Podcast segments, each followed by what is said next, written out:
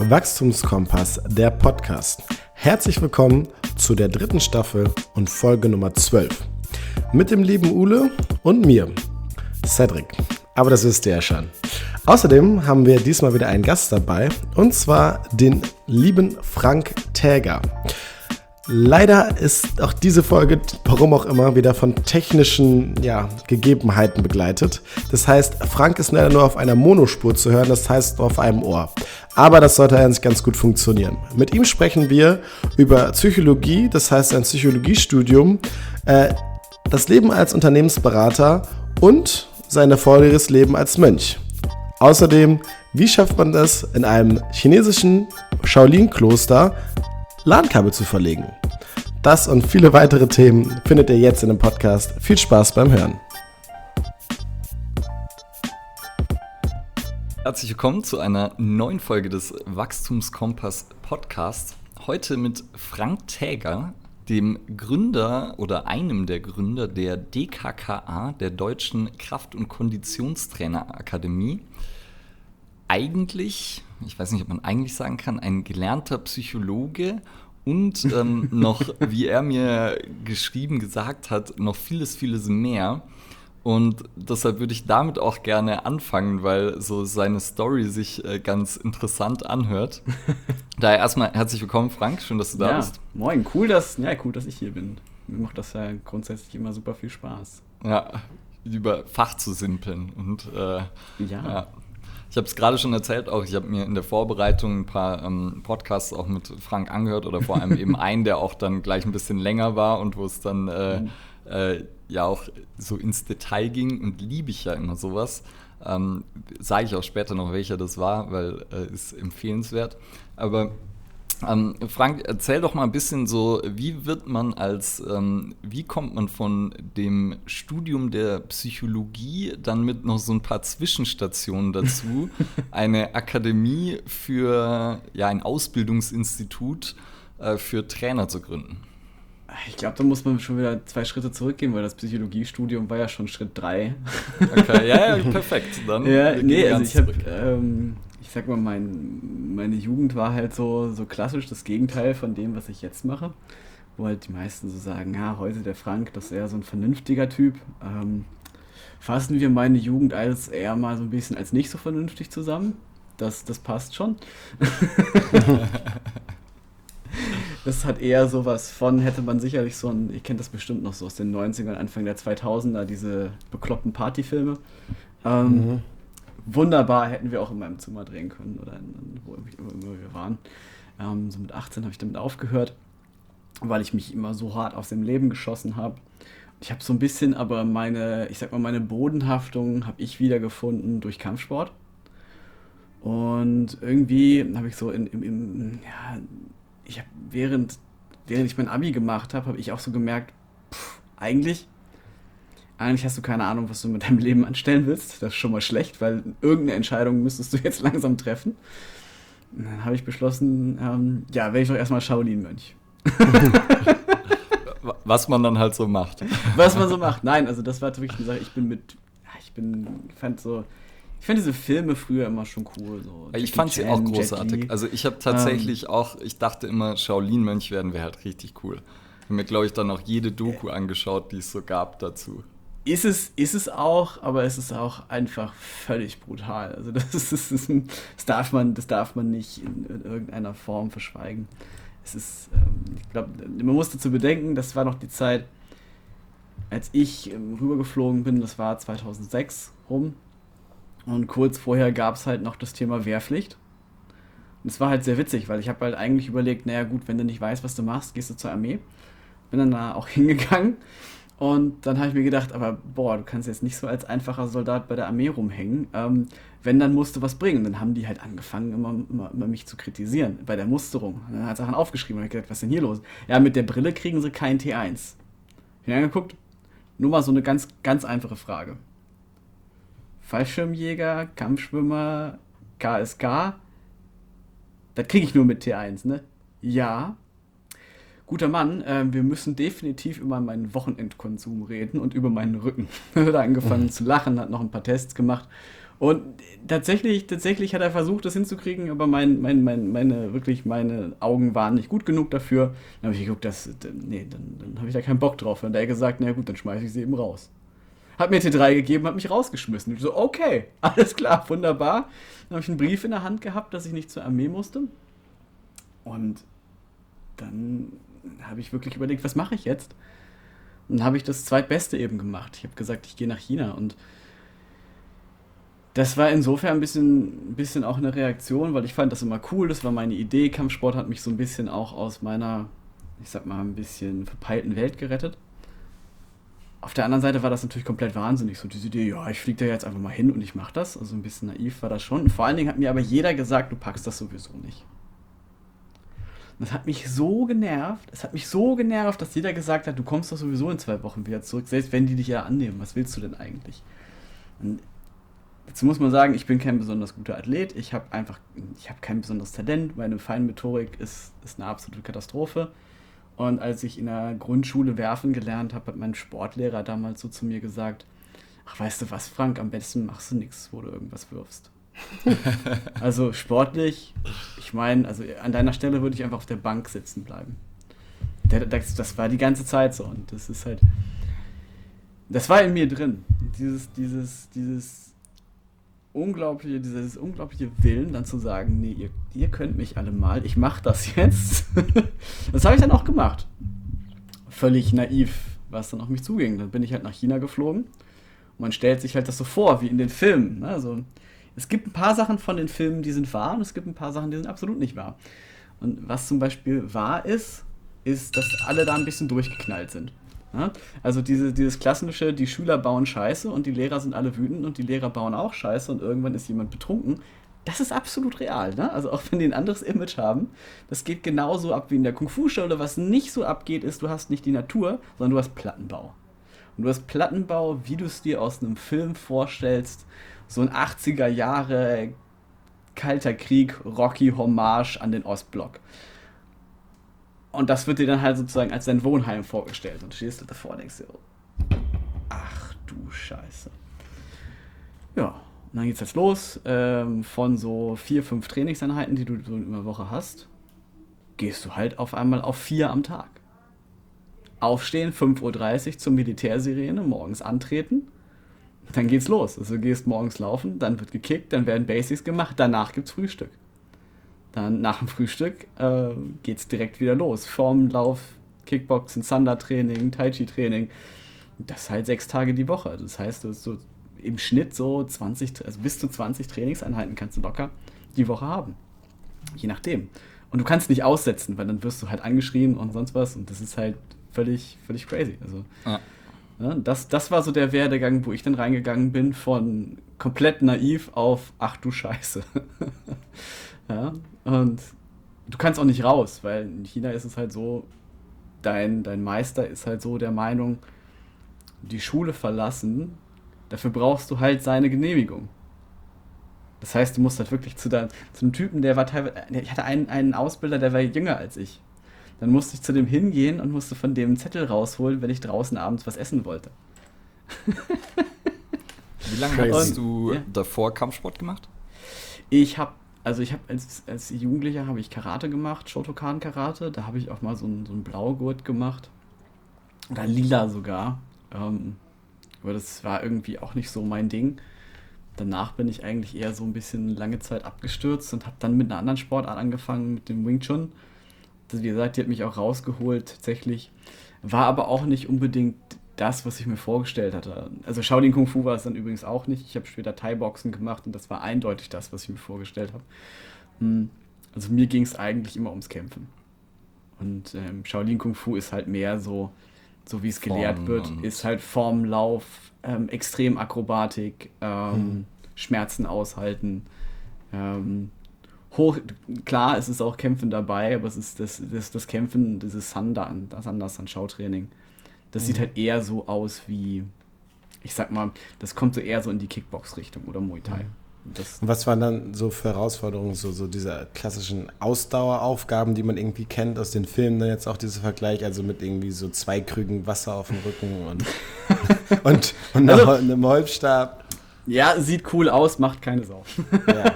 Nein, okay. ähm, tatsächlich, tatsächlich ist, kann man das Training, was man dort macht, ist auch gar nicht mal so anders, als du es hier vom Training kennen würdest. Also wenn du hier in, in, den Kampfsportverein gehen würdest, ist tatsächlich sehr viel, sehr ähnlich. Nur da du machst es halt vier, fünf Mal am Tag. Mhm. Und die Gruppen sind kleiner, also du hast niemals irgendwie 30, also bei den Chinesen ist es tatsächlich so, sie haben teilweise Klassen bis 20 Personen.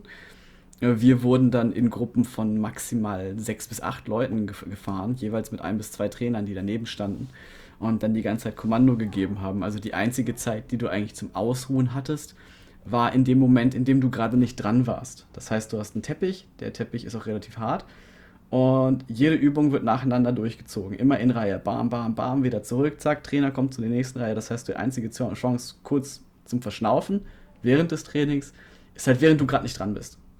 Und ungefähr so läuft es dann eben auch also es, die, die größte Herausforderung, die mich auch geprägt haben, muss ich sagen, ist tatsächlich ähm, gar nicht mal das, das Training sonst gewesen, sondern das Thema Flexibilität mhm. und wie die da mit dem Dehnen umgehen. Und das andere ist tatsächlich die, die Schmerzen auszuhalten, die aus, ähm, die aus dieser vollkommenen 0 auf 200 Überlastung kommen. Also die erste Woche, die du da bist, hast du halt das Gefühl, ach, ich pack das am Ende der ersten Woche wird der, merkst du halt den Muskelkater, der normalerweise weggeht.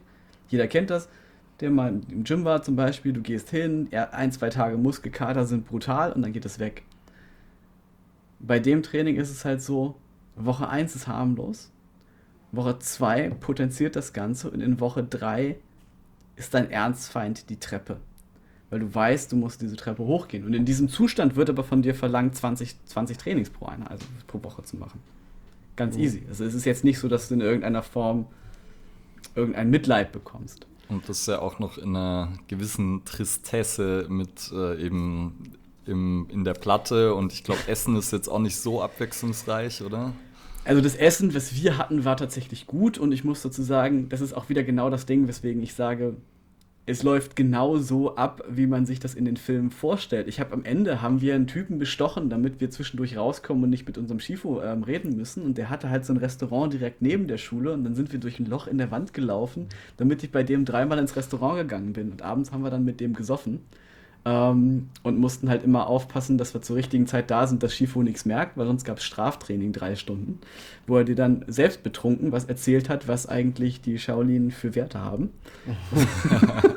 genau wie im Film. Nein, also das, das Essen war gar nicht so schlecht. Das einzige Problem war, das Essen von der Schule wurde halt montags vorbereitet, dienstags aufgewärmt, mittwochs aufgewärmt Dann hast du das aufgewärmt, da hat es schon so eine seltsame, oftmals schwarze Konsistenz. Und am Freitag, am Freitag habe ich eigentlich nur noch Sachen aus dem Shop gegessen, weil keiner von uns freiwillig mehr, also von den Ausländern, die dort waren, hat keiner mehr freiwillig in der Kantine gegessen. Ähm, und abends haben wir halt versucht, ich meine, wenn ich hier jeden Tag ins Restaurant gehen würde, würde ich unglaublich Geld verbrennen. Aber wenn mich das durchschnittliche die durchschnittliche Mahlzeit 1,20 Euro kostet, wenn ich ins Restaurant gehe, dann habe ich natürlich auch kein Problem, auch jeden Tag ins Restaurant zu gehen. Das mhm. Unglaubliche ist, man kann es tatsächlich schaffen. Und wir hatten ein, zwei Leute mit diesem Trainings- und Kalorienpensum trotzdem noch Fett zuzulegen, wenn du einfach nur dreimal am Tag ins Restaurant gehst. Okay. Du hast gerade angesprochen, dass ähm, die anderen Ausländer, also da ja. waren erstmal andere Ausländer. Ja. Vielleicht erstmal die, die Frage noch zurückzugestellt, weil vorher, wie hast du das geregelt für dich mit der Sprachbarriere? Also du sagst, du fliegst jetzt nach China und wusstest irgendein anderes Land.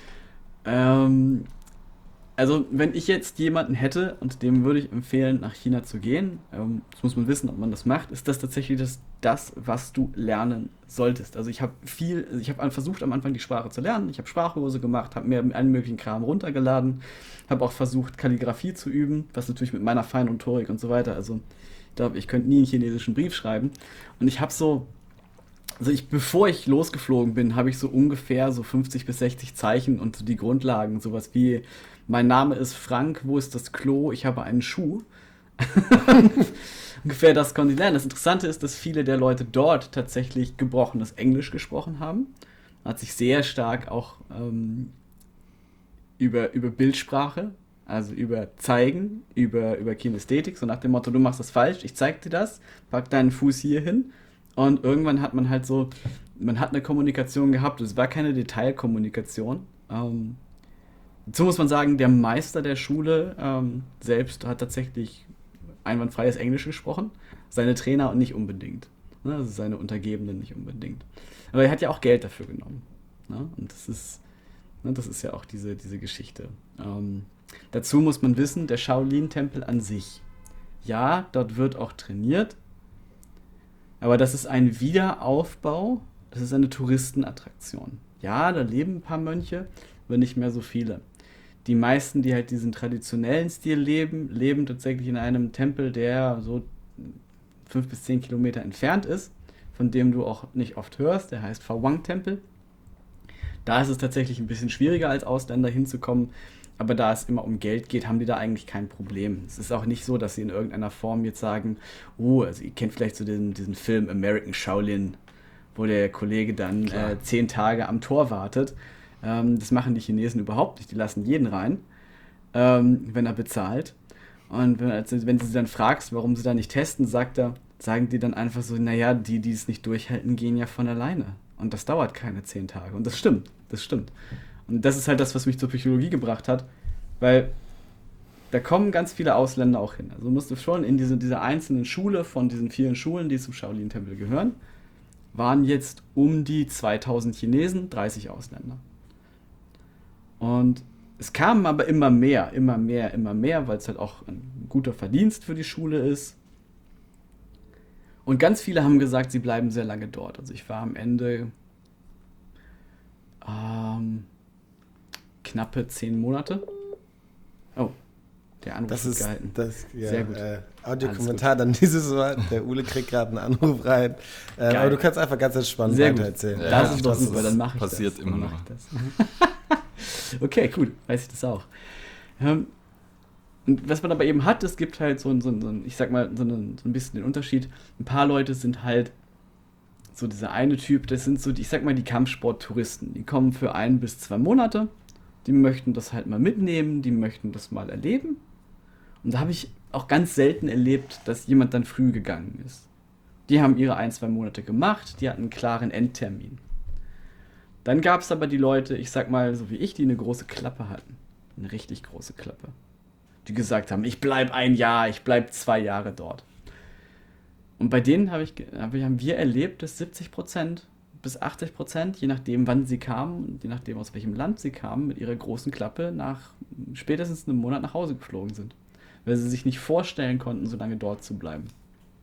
Und was ich dann gemerkt habe, ist, dass ich, also ich war nach einer relativ kurzen Zeit, war ich erstmal im Zimmer von dem ausländischen Teamleader, der immer noch ein guter Freund von mir ist heute. Der wohnt heute in der Schweiz. Der ist tatsächlich der einzige gewesen, den es jemals gab, der fast mehr als zwei Jahre dort geblieben ist. Ähm, und der hat irgendwann gesagt, ja, weißt du, Frank, pass auf, du nimmst jetzt den Teamleader-Posten. Ich so, okay. Das ist ganz simpel. Wenn die Leute kommen, dann äh, erzählst du ihnen alles, zeigst ihnen alles, dann müssen das die Trainer nicht machen und kriegen keine Krise. Und vor allen Dingen hilfst du mir. Ich so, wieso helfe ich dir? Ja, ich muss in den ersten zwei Monaten dann nicht mit ihnen reden. Und nach zwei Monaten kümmere ich mich um alles. Aber ich habe einfach keine Energie, ja, 20 Trainings in der Woche zu machen, um mich dann um Leute zu kümmern, die sowieso, die ich sowieso nächste Woche nicht mehr sehe. Da habe ich gesagt, okay, das ist ein Deal, du kümmerst dich wirklich um die Belange und ich kümmere mich halt um die, um die Basics. Und irgendwann habe ich halt versucht, vorherzusagen, wer bleibt, wer nicht. Und was mir dann aufgefallen ist, es war völlig egal, ob derjenige in einem, sagen wir mal, körperlich desolaten Zustand ankommt oder so in diesem Zustand, wo ich sagen würde, das ist ein Olympiasportler. Es hat keine Aussage, hat keinen Effekt gehabt, warum, ob die Leute da geblieben sind oder nicht. Oder ob die Leute Kampferfahrung haben oder nicht oder, oder ähnliches. Das ist total verrückt gewesen dann habe ich mich immer gefragt, wa warum kann ich das? Also eigentlich müsste doch ein Sportler, der müsste das doch können. Ein Leistungssportler weiß doch, was er macht. Aber nee. Und dann ist mir halt wirklich irgendwann aufgefallen, es ist tatsächlich was Psychologisches. Also die Leute, die da geblieben sind, die sind mit Stress anders umgegangen, die sind mit den Schmerzen durch das Training anders umgegangen, die sind miteinander anders umgegangen. Und das hat mir mich halt dann wirklich interessiert, weil ich gemerkt habe, ich habe ganz viel über Training gelernt, ähm, vor allem evidenzbasiertes Training, damit ich so schnell wie möglich in den Spagat runterkomme. weil das waren die größten Schmerzen, die man sich vorstellen kann. Also es wird ja auch nicht sinnvoll gemacht, sondern da setzt sich ein Chinese drauf, eins, zwei, drei, und wenn dann ein ausgewachsener Mann sozusagen die Halle zusammenschreit, sagt er so, no, no, quiet, quiet, pst, pst, pst, no good, no good, be strong. Und denkst du, was? ähm, und genau in dieser Situation sind aber viele dann gegangen, weil die das halt für komplett wahnsinnig gehalten haben. Und andere haben halt versucht, Möglichkeiten zu finden, damit umzugehen, es auszuhalten und, und so weiter und tatsächlich besser zu werden. Und deswegen habe ich am Ende Psychologie studiert, weil für mich das so faszinierend war, dass, dass Menschen so komplett unterschiedlich sind. Also ich habe versucht, viel über Training zu lernen, um selbst zu überleben. Weil ich, ich hab, mein, meine Idee war nämlich simpel. Wenn ich schon im Spagat unten bin, dann kann sich da jemand draufsetzen und mir ist es scheißegal. Dann kann ich lachen. Das heißt, ich brauche die effektivste Methode, die ich finden kann, um in der kürzesten Zeit nach unten zu kommen, weil das unnötigen Schmerz reduziert. Also habe ich dann eigentlich. Macht Sinn. Ja, ja? ja und dann habe ich halt, ja, und dann habe ich angefangen, okay, was ist denn belastbar, was ist Statistik und habe angefangen erstmal zu lernen, so, ah, wie, wie kann ich diese Studien auswerten? Was ist denn belastbar? Was stimmt denn wirklich? Wie komme ich denn wirklich nach unten, nur um diesen Schmerzen aus dem Weg zu gehen? Es gibt auch so ein lustiges Bild, weil ich es innerhalb von drei Monaten tatsächlich geschafft habe, nach unten zu kommen. Ähm, das hat die Chinesen auch so ein bisschen überrascht. Ja, ich habe halt einfach nachgeguckt und dann gab es hier so Contract Relax Stretching und diese, diese PNF-Methoden. Und die habe ich dann abends immer gemacht, weil die im Training nicht gepasst haben. Dann kam ich relativ schnell auf den Boden. Angenehmer ist es trotzdem nicht geworden, aber es konnte sich kein Chinese mehr auf meinen Rücken setzen. und ja, das war so diese Kombination, wie ich eigentlich zu diesem ganzen evidenzbasierten Fitnesskram gekommen bin. Wie bist du denn an die Sachen rangekommen? Ich habe tatsächlich einfach erstmal Leute gefragt, die vielleicht Ahnung haben, die mir Bücher empfohlen haben. Und ähm, dann ist, bin ich irgendwann mal auf ein Buch gestoßen von Ross Enemite, falls mhm. ihr den kennt. Infinite ja, Intensity klar. und Never Gymless. Never Gymless. Ja. Habe ich auch dann, hinter mir stehen. Und tatsächlich habe ich, hab ich ihm mal eine E-Mail geschrieben damals ähm, und habe ihn gefragt, ähm, ob, er mir, ob er mir helfen kann, Sachen zu finden. Und er hat mir dann unter anderem den Thomas Kurz noch empfohlen, weil er meinte, der ist ganz beliebt. Und er meinte dann aber, ja, aber generell solltest du vielleicht einfach lernen, ey, guck mal, ich habe ja auch so ein, so ein Literaturverzeichnis, liest dir doch einfach mal den ganzen Kram durch, der da hinten drin ist, weil dann findest du das schon. Und das war tatsächlich vor meinem Studium das erste Mal, dass ich gesagt habe, okay, ich muss jetzt lernen, wie Wissenschaft funktioniert, ich muss lernen, wo ich das, wie das finde. Und ich habe dann mein, ich hab, dann, dann habe ich in China, bin ich an einem Wochenende dann in, in die Stadt gefahren und habe mir ein 30 Meter langes LAN-Kabel besorgt. und dann haben wir angefangen zu bohren und haben erstmal unserem Shifu Highspeed-Internet in sein, ähm, in, in sein Zimmer gelegt.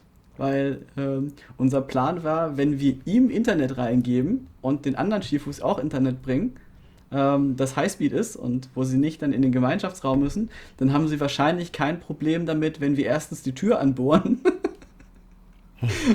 und zweitens uns selber halt, uns selber halt Internet hinlegen.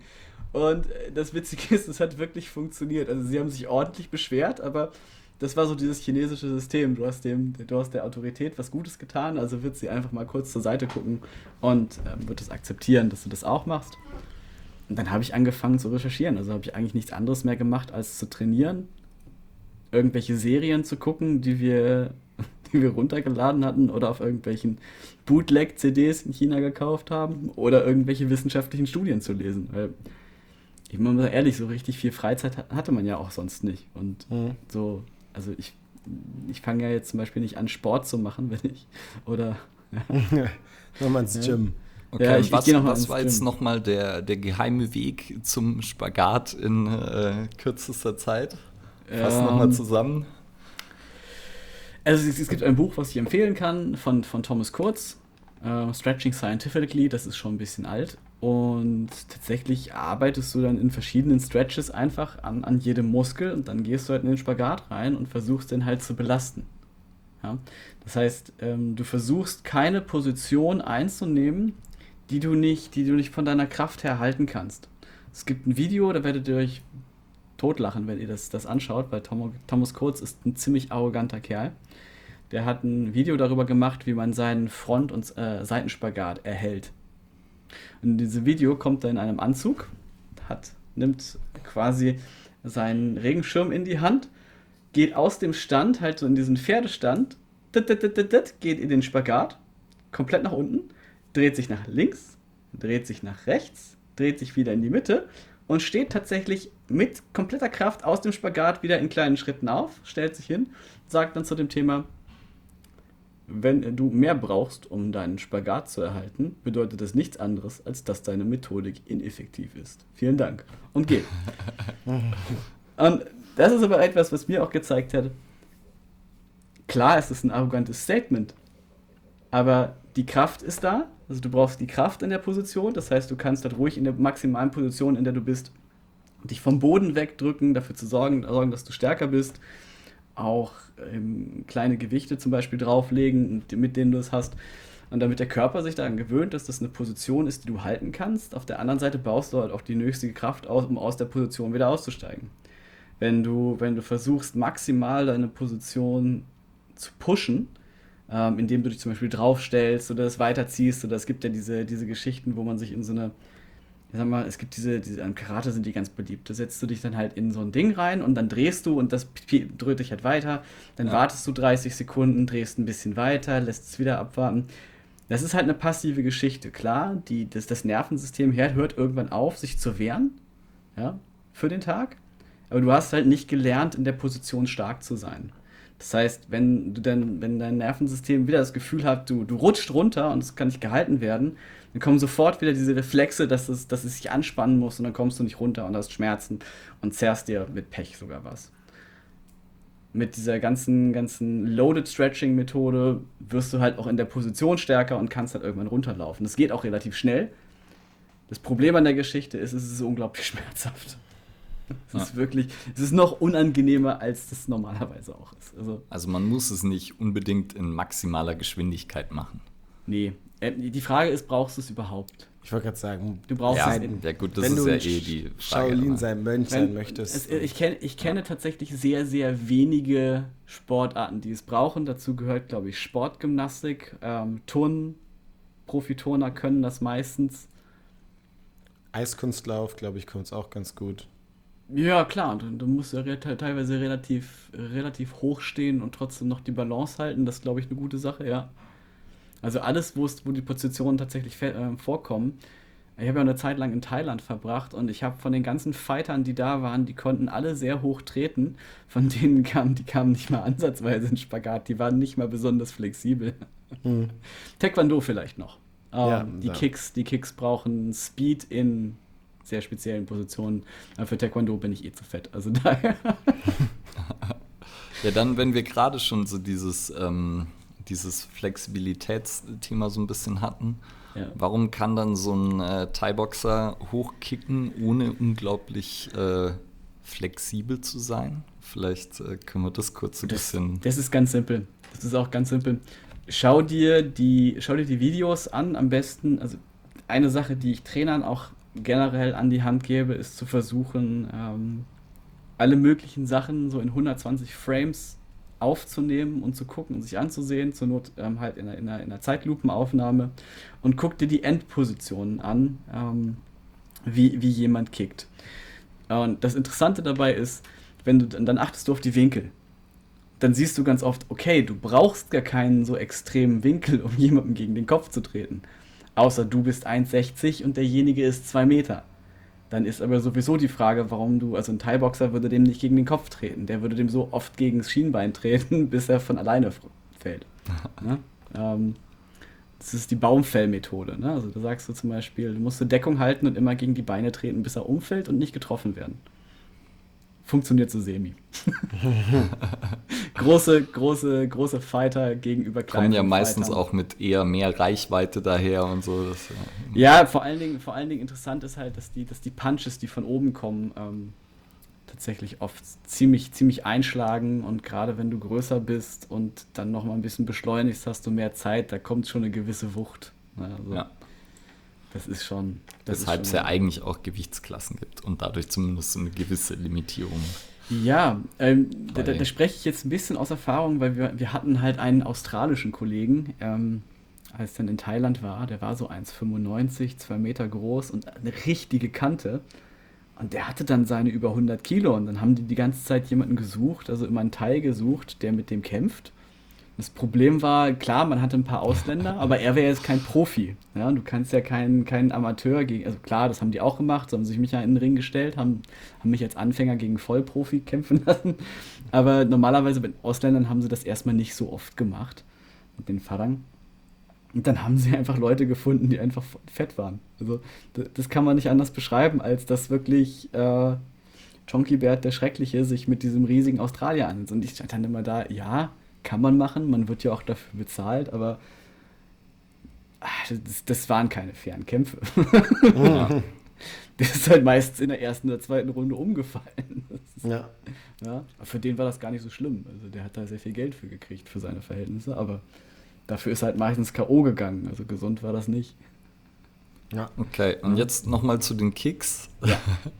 Also du hast ja gesagt, die, die Winkel sind dann im Endeffekt gar nicht so krass. Nee, die sind nicht so hoch. Das ist wirklich, okay. also du kannst, du kannst, wenn du das, das Video an der richtigen Stelle stoppst, siehst du, dass du in einer relativ, ich sag mal, relativ harmlosen Position, die die meisten Leute von Anfang an halten könnten, kannst du meistens schon sehr hoch treten, einfach nur durch den, durch den Winkel, den du hast. Ähm, das ist halt ein bisschen anders, je nachdem, wie du kickst, aber der, der Thai Roundhouse Kick, auch wenn er relativ hoch ist, der unterscheidet sich von anderen Kampfsportarten ja dadurch, dass du eigentlich den Fuß nach vorne steckst, leicht anwinkelst und dann alles, was du an Wucht von Rotation, Drehung von deinem Körper hast, in dein Bein bringst. Und das Bein fliegt eigentlich dem Körper hinterher. Also es ist jetzt nicht so, dass wirklich viel Beinpower dahinter ist. Also die brauchst du eigentlich dann nur am Ende, wenn du einschlägst. Also wie so bei so einem Boxing-Punch auch. Den beschleunigst du ja maximal. Und sobald er dann ähm, an der Stelle, wo er eben eintrifft, eintrifft, dann musst du sozusagen den Treffer halten, aber du versuchst jetzt nicht Kraft anzuwenden. Und das ist beim Thai-Kick halt genauso. Ähm, Im Sanda, Karate und Taekwondo habe ich nie gemacht, aber da gibt es halt diese Geschichten, dass du teilweise ähm, trittst, indem du zuerst angewinkelt das, das, Bein, äh, das Bein hebst. Das heißt, ähm, du nutzt dann am Ende die, ähm, sag ich mal, diese diese Schere, dass du eine, eine Kniestreckung hast. Ja. Und die, dann, brauchst du natürlich, dann, dann brauchst du natürlich auch die Kraft aus dem Quadrizeps, weil du ja diese Kniestreckung hast. Das heißt, die muss einschlagen. Ähm, die hast du beim Muay Thai nicht, da rennst du einfach nach vorne und beschleunigst das Ding und hoffst entweder, dass es, dass es irgendwo eintrifft, weil du kannst das Ding nicht stoppen, oder du drehst dich. Ja? Und wenn du okay. dir zum Beispiel anguckst, was so ein Jean-Claude Van Damme macht, der konnte das halt kontrollieren. Die Wahrscheinlichkeit ist aber, wenn du jetzt, wenn du jetzt anguckst und misst, womit richtest du am meisten Schaden an, dann sind die Thais und MMA-Väter ziemlich weit vorne. Ja. Das ist ja immer der Unterschied dann zwischen dem Vollkontakt wirklich und den Punktekämpfen, wie man es dann auch so im Taekwondo mhm. oder auch im Karate halt dann sieht. Oder jetzt zum Beispiel auch bei Olympia gesehen hat, was dann ja auch manchmal von Außenstehenden so ein bisschen dann ja, Amateuren, also ich kann das nicht sagen, aber bemängelt wird, wenn da mal ein bisschen zu viel durchgezogen wird, dass dann man disqualifiziert wird, beziehungsweise Punkte anerkannt werden, wenn der, ja. der Gegner dann Knockout geht. Ja, das ähm. ist, ist. Also ich muss sagen, so, so, viele von den Kicks aus dem Taekwondo haben meistens dann Power, wenn sie eine mehrfache Drehung haben in der Luft, mhm. weil dann hast du einfach so viel, so viel Wucht drin. Die sind mhm. natürlich da, kannst ihn relativ leicht ausweichen das Fieseste wirklich bei diesen Sportarten sind diese, diese Dreh-Backkicks.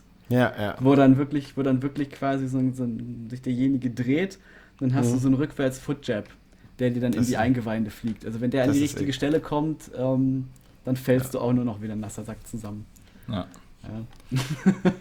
okay. Ähm, Und jetzt dir nicht passieren, aber nochmal wieder zurückkommen. Das heißt, wie lange warst du jetzt äh, dann Shaolin-Mönch? Also ich habe ein, Jahr knapp, hab ein Jahr knapp in China verbracht. Okay. Und in diesem Jahr habe ich so viel trainiert wie komplett mein ganzes vorheriges Leben nicht. Bin dann auf da auch auf eine Weltmeisterschaft gegangen, was halt großartig ist. Ich habe den, den Sport habe ich quasi erst in dem Jahr gelernt und habe dann zwei Silbermedaillen eingesammelt. Ähm, natürlich in den, in den einfachen Anfängerkategorien. Ähm, ich glaube, glaube, auch weitere vier Jahre dort hätten mir nicht geholfen, teilweise diese verrückten Kategorien zu lernen. Also Was ist das für eine Kategorie? Also Ähm, das ist ein bisschen die Schwierigkeit der, der, der Formen. Du beginnst halt mit, es gibt, es gibt, ich sag mal, es gibt diese, diese Oldschool-Formen und diese Vielleicht nochmal Bewegungen. Ja. kurz erklären, was eine Form ist. Okay. Weil, also, weil viele Zuhörer, glaube ich, wissen nicht, Genau. was eine Form ist. Okay. Ähm, die Leute kennen es vielleicht aus dem Cutter. Ähm, du hast eine Abfolge von Bewegungen, die du quasi im Schattenboxen selbst machst. Also das heißt, du hast da jetzt keinen Gegner, obwohl es tatsächlich Formen gibt, die man äh, gemeinsam macht, komplett choreografiert. Also es ist eine Choreografie, die man tatsächlich mit diesen Bewegungen ähm, ableistet. Im Karate nennt man es auch Kata zum Beispiel. Im Chinesischen nennt es sich Daolu, eben aber auch wie eine Form. Und die werden normalerweise immer wieder geübt, weil da alle möglichen, ich sag mal, diese, diese, diese Grundmuster drin sind. Und die gehen natürlich von leicht bis schwierig. Hm. Und da hat insofern eine Veränderung stattgefunden, dass man früher diese Form vor allen Dingen mit, ich sag mal, Selbstverteidigungs- und Kräftigungsbewegungen ausgeführt hat. Also die, das Ausführen der Form war zum einen zum Üben der Technik, zum anderen anstrengend für den Körper. Heutzutage ist extrem viel Akrobatik in diese Stile eingeflossen. Und es sind immer höhere Sprünge, es sind immer mehr Schrauben, es sind immer mehr Sprungkicks, die man früher gar nicht gemacht hat, weil es ja um Kräftigung und, und Selbstverteidigung ging. Und mein, mein Schifo kam dann irgendwann zu mir, hat ein paar Sachen bei mir getestet, hat mich angeguckt. Und dann kam dieser, dieser großartige Satz, okay, Frank, so for modern, you too fat. so you go, so you go old school. ähm, gesagt, das war äh, auch herzallerliebst. Und dadurch habe ich aber vor allen Dingen so alte Formen gelernt. Also die Form, die jeder lernt, ist so diese Rotfaustform und dann diese Tempelwächter, ähm, also Shaolin Chuan und ähm, dann die, diese Tempelwächterform, ähm, Lohan Chuan, die Tempelwächterfaust. Das sind halt vor allen Dingen, sag ich mal, Bewegungen, die mehr am Boden sind, ähm, wo Teilbewegungen drin sind, in denen du simulierst, du würdest ähm, vom vom Boden Sand nehmen und deinem Gegner in die Augen schmeißen und ihm dann in die Eier treten. Ähm, also sieht, sieht akrobatisch aus, aber wenn man sich fragt, was mache ich da eigentlich gerade? Ja, ich habe gerade Sand vom Boden aufgenommen, ihm in die Augen geformt und ihn ordentlich in die Eier getreten. Das ist die Bewegung, die ich eigentlich gerade gemacht habe, auch wenn sie anders, anders aussah. Ähm, ja, das heißt, das waren Formen, bei denen man nicht so viel springt, zum Beispiel. Mhm. Okay. Und, Und- denen konnte ich dann auch tatsächlich gut abschneiden. Und das heißt, das war dann nach einem Jahr und wo ging es dann weiter? Ähm, also wir sind so ein bisschen geflohen. Ähm, ich war mit einem Kollegen aus der Schweiz unterwegs, den ich dort auch kennengelernt habe, dem Marco, auch einem ähm, tatsächlich ehemaligen ähm, und danach auch wieder Soldaten und Ausbilder. Und zwischendrin haben wir beschlossen, wenn wir morgens um sechs stramm stehen müssen, dann bitte nicht bei minus 20 Grad. Das war ein bisschen zu heftig. Also das ist diese ganze Region Jingzhou, ähm, Henan, hat ziemlich wechselhaftiges Wetter. Also das ist wirklich arschkalt im Winter und dreckig warm im Sommer. Also das ist wirklich, da hast du manchmal Tage 40 Grad und manchmal hast du minus 20 im Winter. Und im Winter sind wir einfach abgehauen und haben dann eine China-Tour gemacht. Mm, Wir haben uns alle möglichen Städte angeguckt, haben uns dann Tibet angeguckt, indem wir uns noch irgendwie da Damals ging das noch relativ simpel, indem man bei den richtigen Leuten vorgesprochen hat und dann Papiere bekommen hat, mit denen man nach Tibet einreisen konnte. Ja, dann haben wir uns Tibet angeguckt, sind ein bisschen am Mount Everest vorbeigefahren, also haben die Zeit genutzt. Und dann sind wir direkt nach Thailand gegangen, um vor allen Dingen, ne, das war so die Idee, wir rennen jetzt weg, weil es morgens zu kalt ist und dann saßen wir irgendwann in Tibet und unser Klo ist zugefroren. Ich habe äh, ich hab Videobeweise dafür, wie das Klo morgens zugefroren ist. Da habe ich ihn auch nur noch angeguckt damals und gesagt, Marco, das war eine großartige Idee. Wir fliehen vor den kalten Temperaturen. Und was haben wir gemacht? Ja, wir sind nach Tibet gefahren im Winter. Hat nicht so gut funktioniert. Ja, bessere es, Ideen. Es war großartig. Es war großartig, das anzugucken, vor allen Dingen, weil bei den großen Bergtouren, die man natürlich nicht vollständig machen konnte und sehr viel Vorbereitung brauchen, konnten wir aber trotzdem viele Sachen machen, auch wenn es kalt war und keiner war da. Das heißt, dass diese gigantischen Landschaften gehabt und da war keiner. Nur wir, unsere, unsere angeheuerten Bergführer und unser Auto. Mhm. Wir sind drei Stunden gefahren, da war niemand.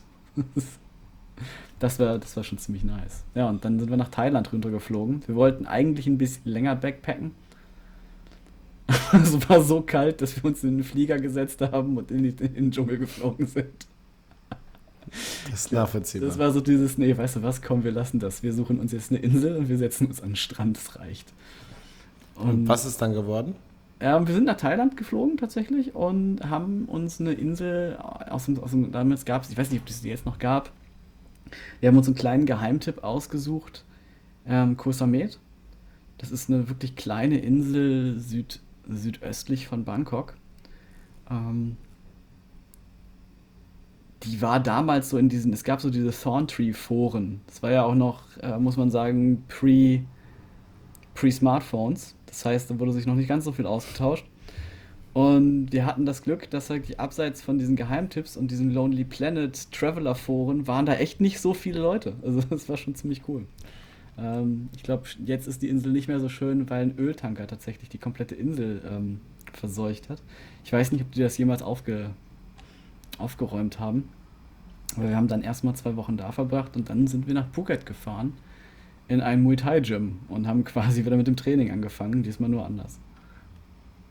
Okay. Und wie bist du von dort dann zum Psychologiestudium gekommen? Und ich würde übrigens nur kurz äh, Vorwarnung, ich würde parallel mal den Videocall nochmal neu starten, dass wir uns mhm. alle sehen. Ja. Aber du kannst ja schon mal loserzählen. Ja, genau. Naja, das, was mich die ganze Zeit wirklich ein bisschen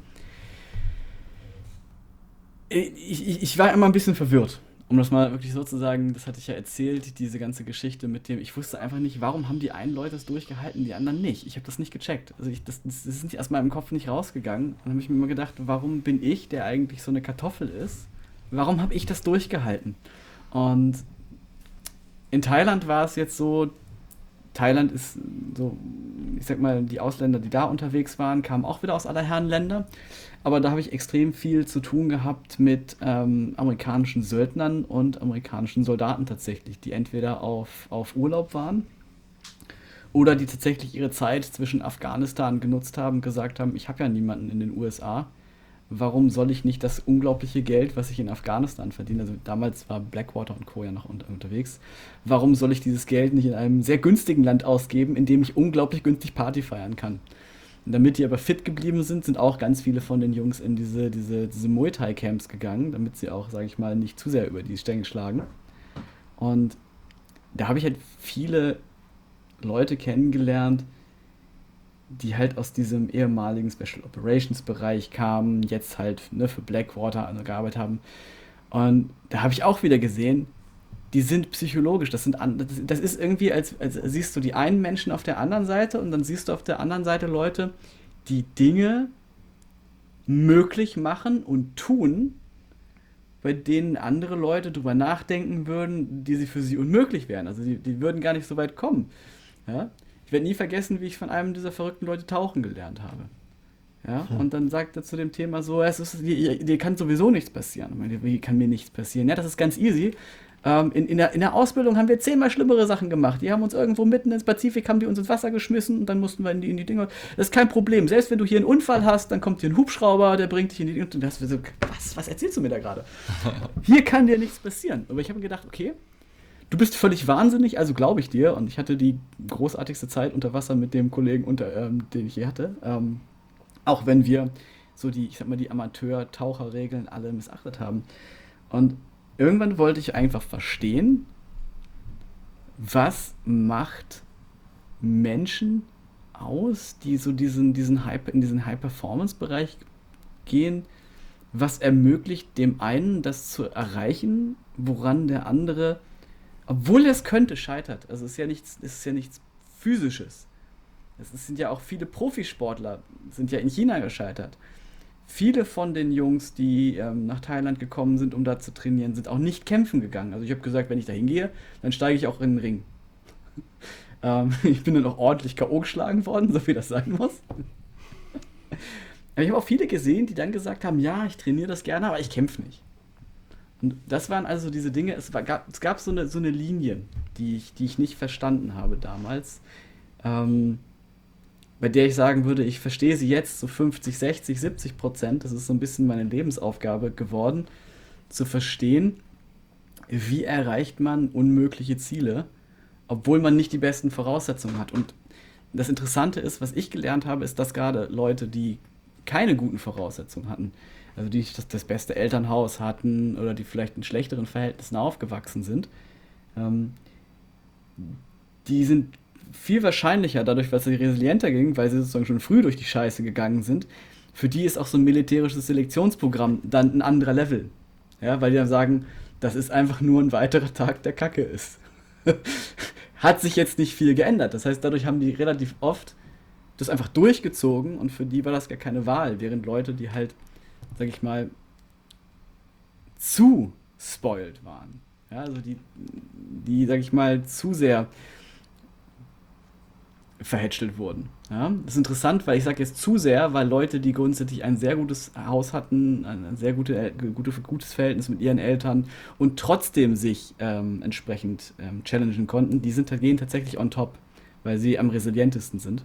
Aber wenn du halt Leute hast, die wirklich komplett verhätschelt worden sind, ähm, die gehen halt weinen ähm, in so einem Trainingsprogramm.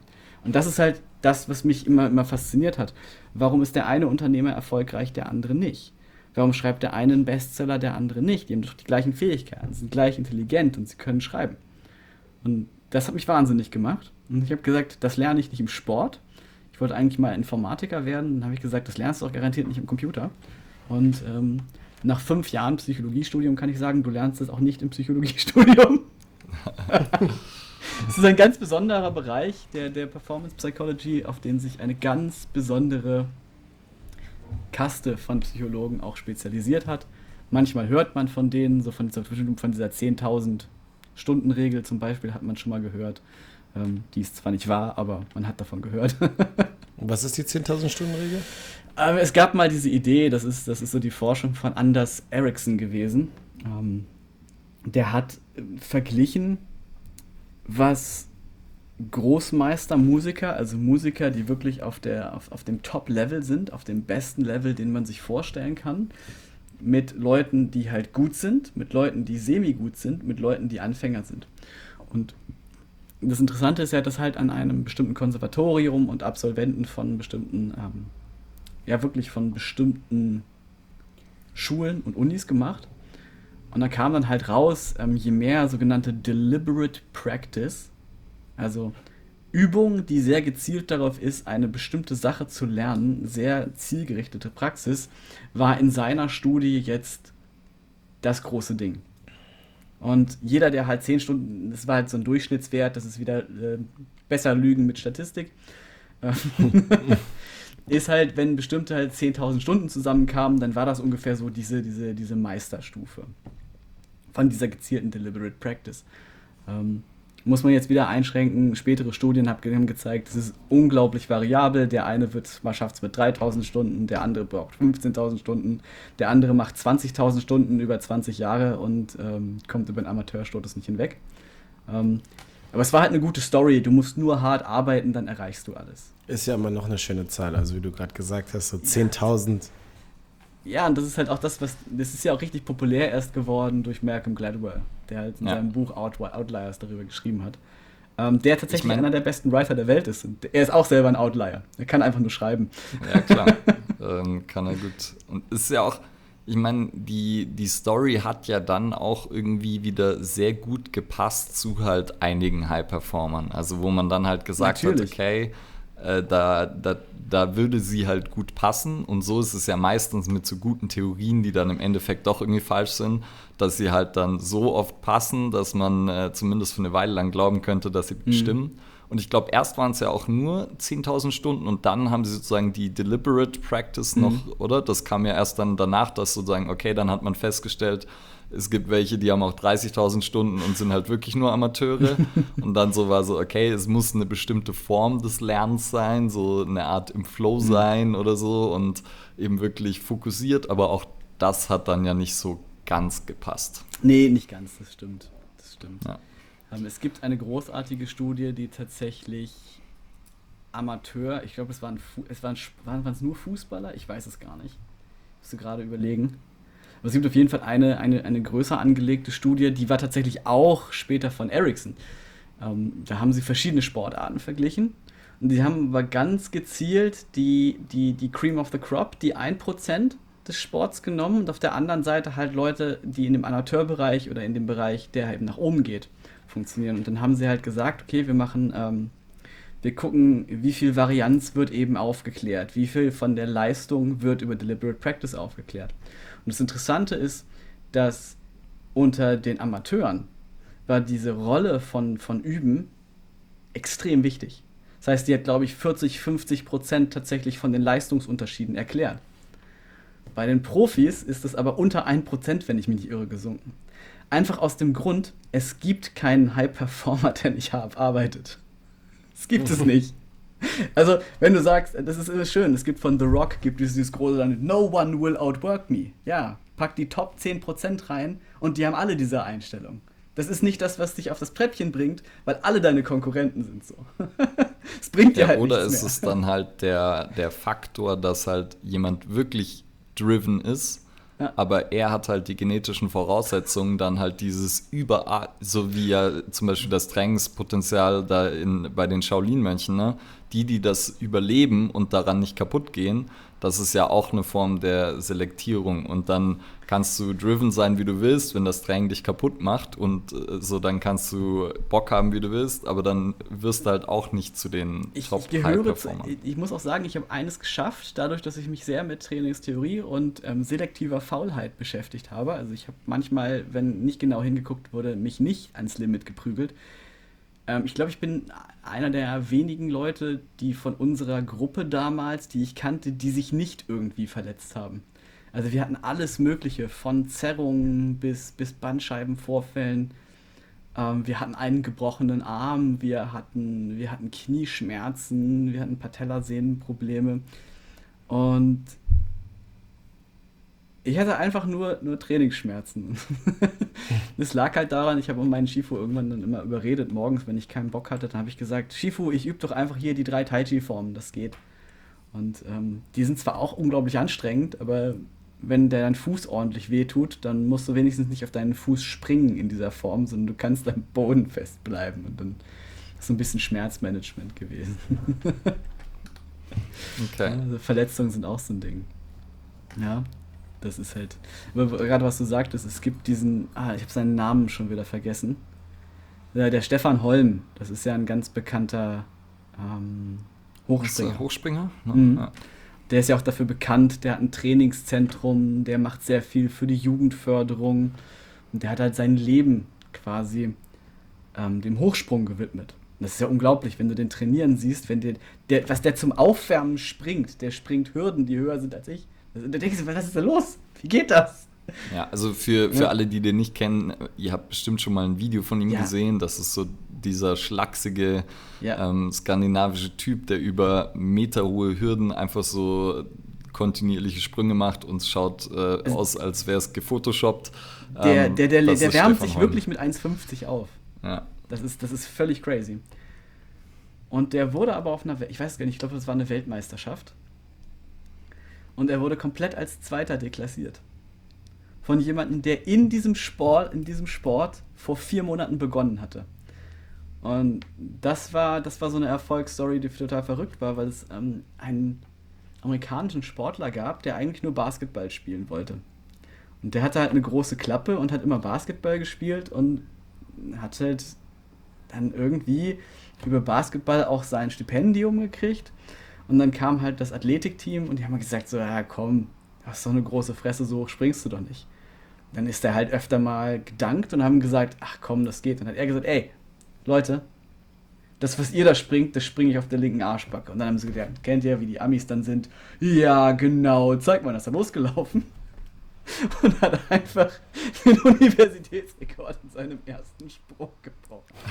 Woraufhin die, die ganzen Leute aus dem Leichtathletikteam gesagt haben, Coach, die haben den wirklich mitgenommen und zum Coach gestarrt. Coach, stell dich hin, guck dir das an. Du mach das nochmal. Und der ist aber wieder drüber gesprungen. Und dann haben sie es wirklich geschafft, ihm unter anderem sein Stipendium umzuschreiben, ihm vernünftige Schuhe anzuziehen. Also der, der hatte nicht viel Geld, der mit dem Stipendium da, der ist mit den Billigschuhen gesprungen. Und dann haben die halt wirklich so schnell wie möglich diesen nationalen ähm, Circuit durchlaufen, damit er an der Weltmeisterschaft teilnehmen kann. Die Weltmeisterschaft ist eine vierte oder fünfte Wettkampf. ja. und, und, es lag tatsächlich daran, wie lang seine Achillessehne ist weil sie so extrem lang war, dass sie so viel Energie speichern konnte, dass er mit seinem Sprungstil einfach mal Stefan Holm deklassieren konnte. Und das ist halt, ich sag mal, Talent kannst du nicht beeinflussen, aber Talent existiert. Definitiv. Also, ob es dann genetisches Talent ist oder halt äh, sozusagen taktisches oder bei anderen Sportarten ist dann vielleicht so Übersicht und Koordination was mhm. entscheidend ist. Aber jetzt gerade bei solchen. Visuell Genau, aber bei solchen zum Beispiel jetzt sehr, sehr körperlastigen Sportarten wie Hochsprung, wo jetzt, also halt vielleicht die Technik dabei, ähm, die jetzt sich im Anlauf wieder ist, natürlich viel auf die Körperlichkeiten ankommt, da ist das immer schon ja. Interessant. Interessant. Ich meine, da gibt es ja auch. Ja. Äh, ich, war das bei uns im Podcast, Cedric? Dass irgendwer uns erzählt hat, mit ähm, so Handball äh, bei zwei Mannschaften trainiert, eine Bundesliga, eine zweite, dritte Liga.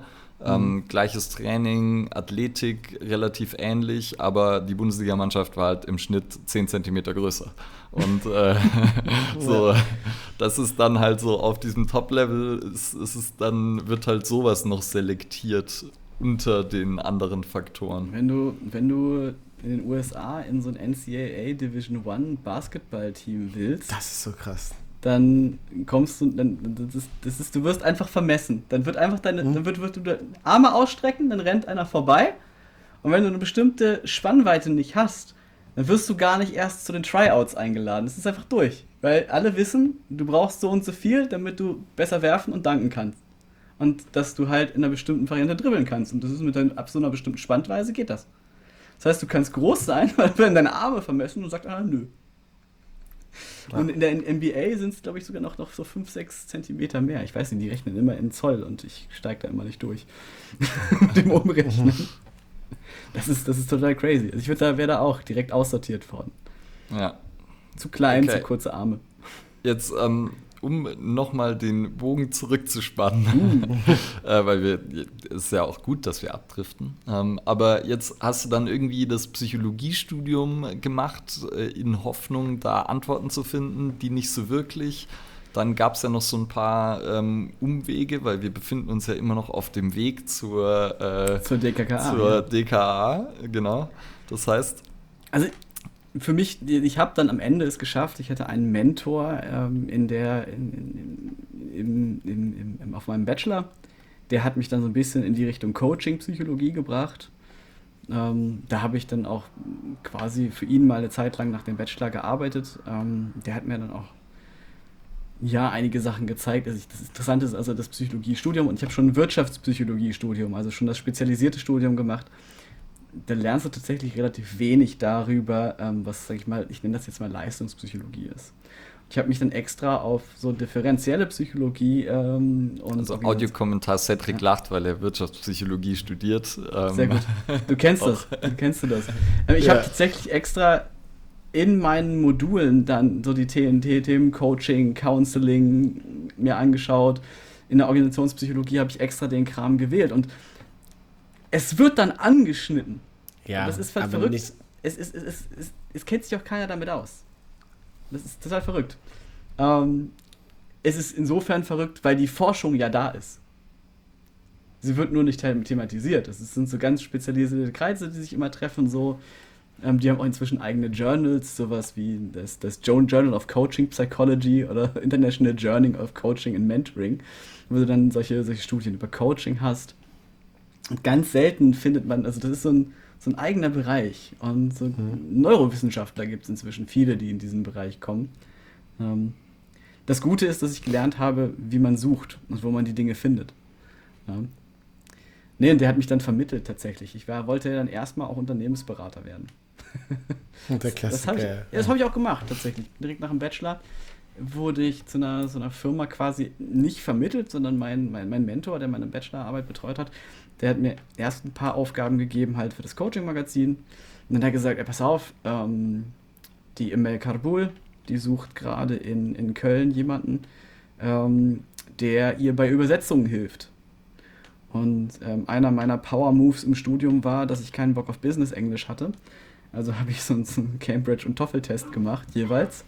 Habe die abgeschlossen, ähm, die demjenigen auf den Tisch gelegt, gefragt, ob das ersetzen kann. Ähm, und dann musste ich dann nicht mehr hingehen.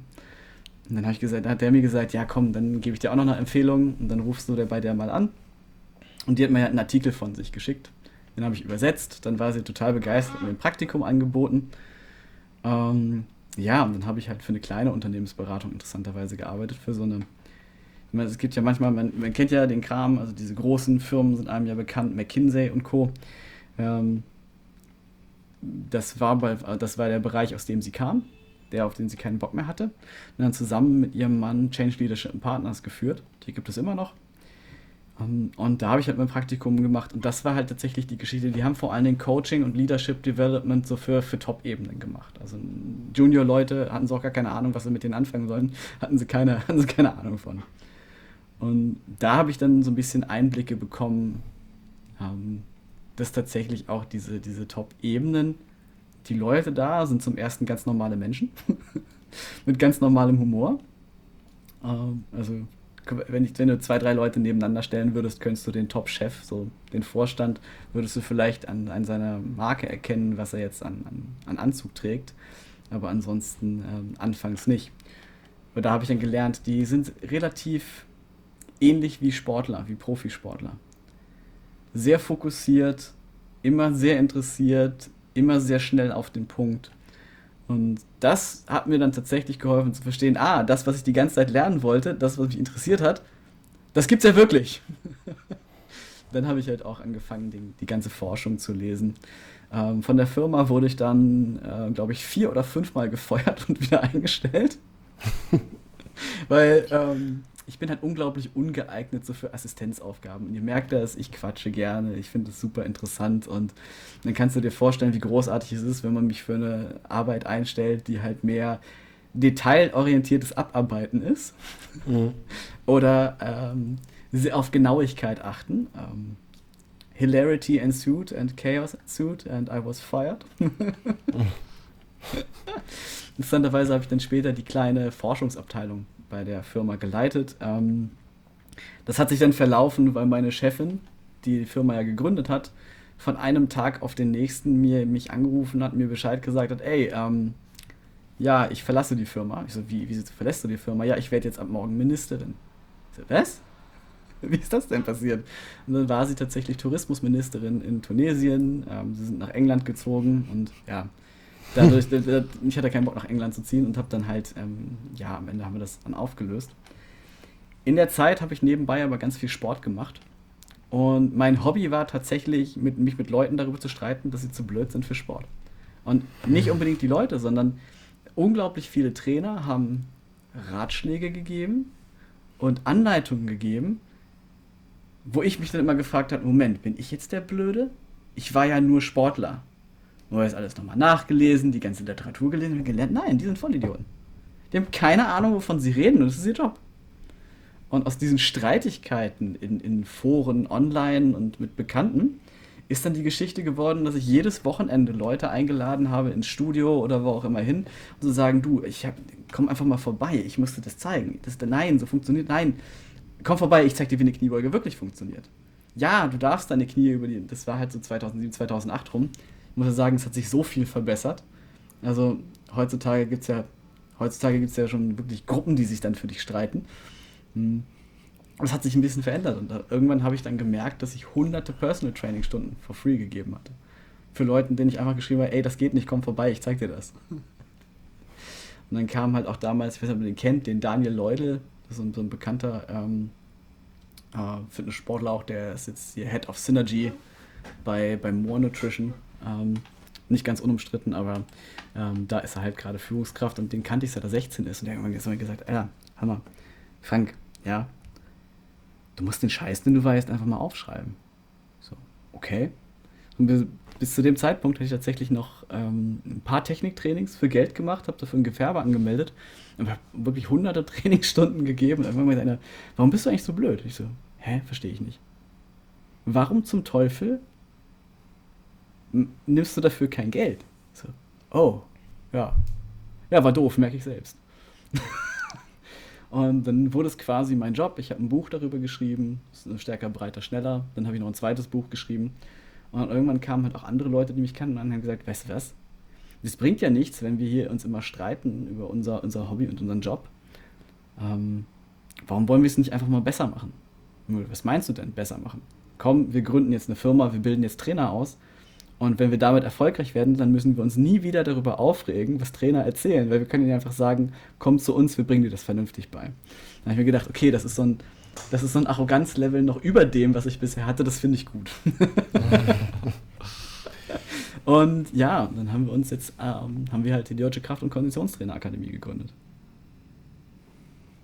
Das, das hört sich nach einem Werdegang an. Ähm, kurze Frage, an welcher Uni hast du studiert? Ähm, ich war tatsächlich zuerst an der Fresenius, falls ihr die kennt. Mhm. Das ist so eine Privatuni, für die ich damals weniger Geld ausgegeben habe, als man jetzt bezahlen muss. Jetzt ist es noch unverschämter als früher. Und dann war ich in London an der University of London am, am Birkbeck mhm. College. Okay. Das heißt, ich habe zwei, also einmal in Deutschland, einmal, einmal in England. Okay. Okay, und dann, das heißt jetzt, ähm, jetzt hast du uns ja wunderbar den Werdegang beschrieben mhm. zur äh, DKKA. Und jetzt wäre natürlich die Frage, also du hast ja dann erstmal erkannt, dass halt in der Fitnessbranche relativ viel ja, Halbwissen, Unwissen und äh, relativ viel Schmarrn unterwegs war. Das heißt, da war ja schon mal so ein bisschen. Das, ja, ich musste, ich musste ja? akzeptieren, dass es eigentlich irgendwo in jeder Branche so ist. Aber in der Fitnessbranche ist es halt so, das muss man bedenken, man kann halt sehr, sag mal, es ist nicht, es ist wirklich gar keine Regulierung da. Das heißt, du kannst dich halt Fitnesstrainer nennen und mit einer relativ einfachen Lizenz, die du also, so sehr schnell kriegst, auch eine Versicherung dafür kriegen, dann meldest du ein Gewerbe an und dann ist das so. Und ist jetzt zum Beispiel im Ärztebereich nicht so. Da musst du erstmal sechs Jahre studieren und die meisten brauchen acht Jahre, bevor sie halt eine, eine Approbation haben. Und ja. das ist halt, wo wir dann überlegt haben, okay, das, das hat natürlich einen Effekt. Auf der anderen Seite ist, ist Fitness aber auch, das macht so vielen Leuten Spaß. Man sollte da jetzt auch nicht so extreme Hürden einbauen. Also in Australien zum Beispiel, ist deutlich härter reguliert. Da kannst du nicht einfach so als Trainer arbeiten, sondern du musst relativ ähm, stark strukturierte Ausbildung machen. Und ansonsten kriegst du gar keine Zulassung, dass du das machen darfst. Das ist illegal. Das ist ja in Deutschland anders. Wenn du begeistert bist, dann kannst du eigentlich in fast jedem Studio starten, solange du eingestellt wirst. Und als Personal Trainer, der Beruf ist nicht geschützt. Ähm, das kostet dich also zwischen 25 und 50 Euro, indem du einfach zum Gewerbeamt gehst und deine Anmeldung abgibst. Das ja, ist, das genau. ist ein äh, bisschen, bisschen anders. Und mhm. das heißt, was jetzt, was ist euer Ziel? Was wollt ihr anders machen und warum? Ich sag mal, momentan ist es so, du kannst eine C, B, A-Lizenz machen und am Ende kommst du aus diesem System raus und hast trotzdem noch nicht unbedingt so viel mit Kunden gearbeitet. Und als Sport- und Fitnesskaufmann hast du, also wir, wir haben, ähm, einer unserer Mitgründer zum Beispiel hat die Ausbildung gemacht und wir haben auch einige Kunden, die die Ausbildung machen.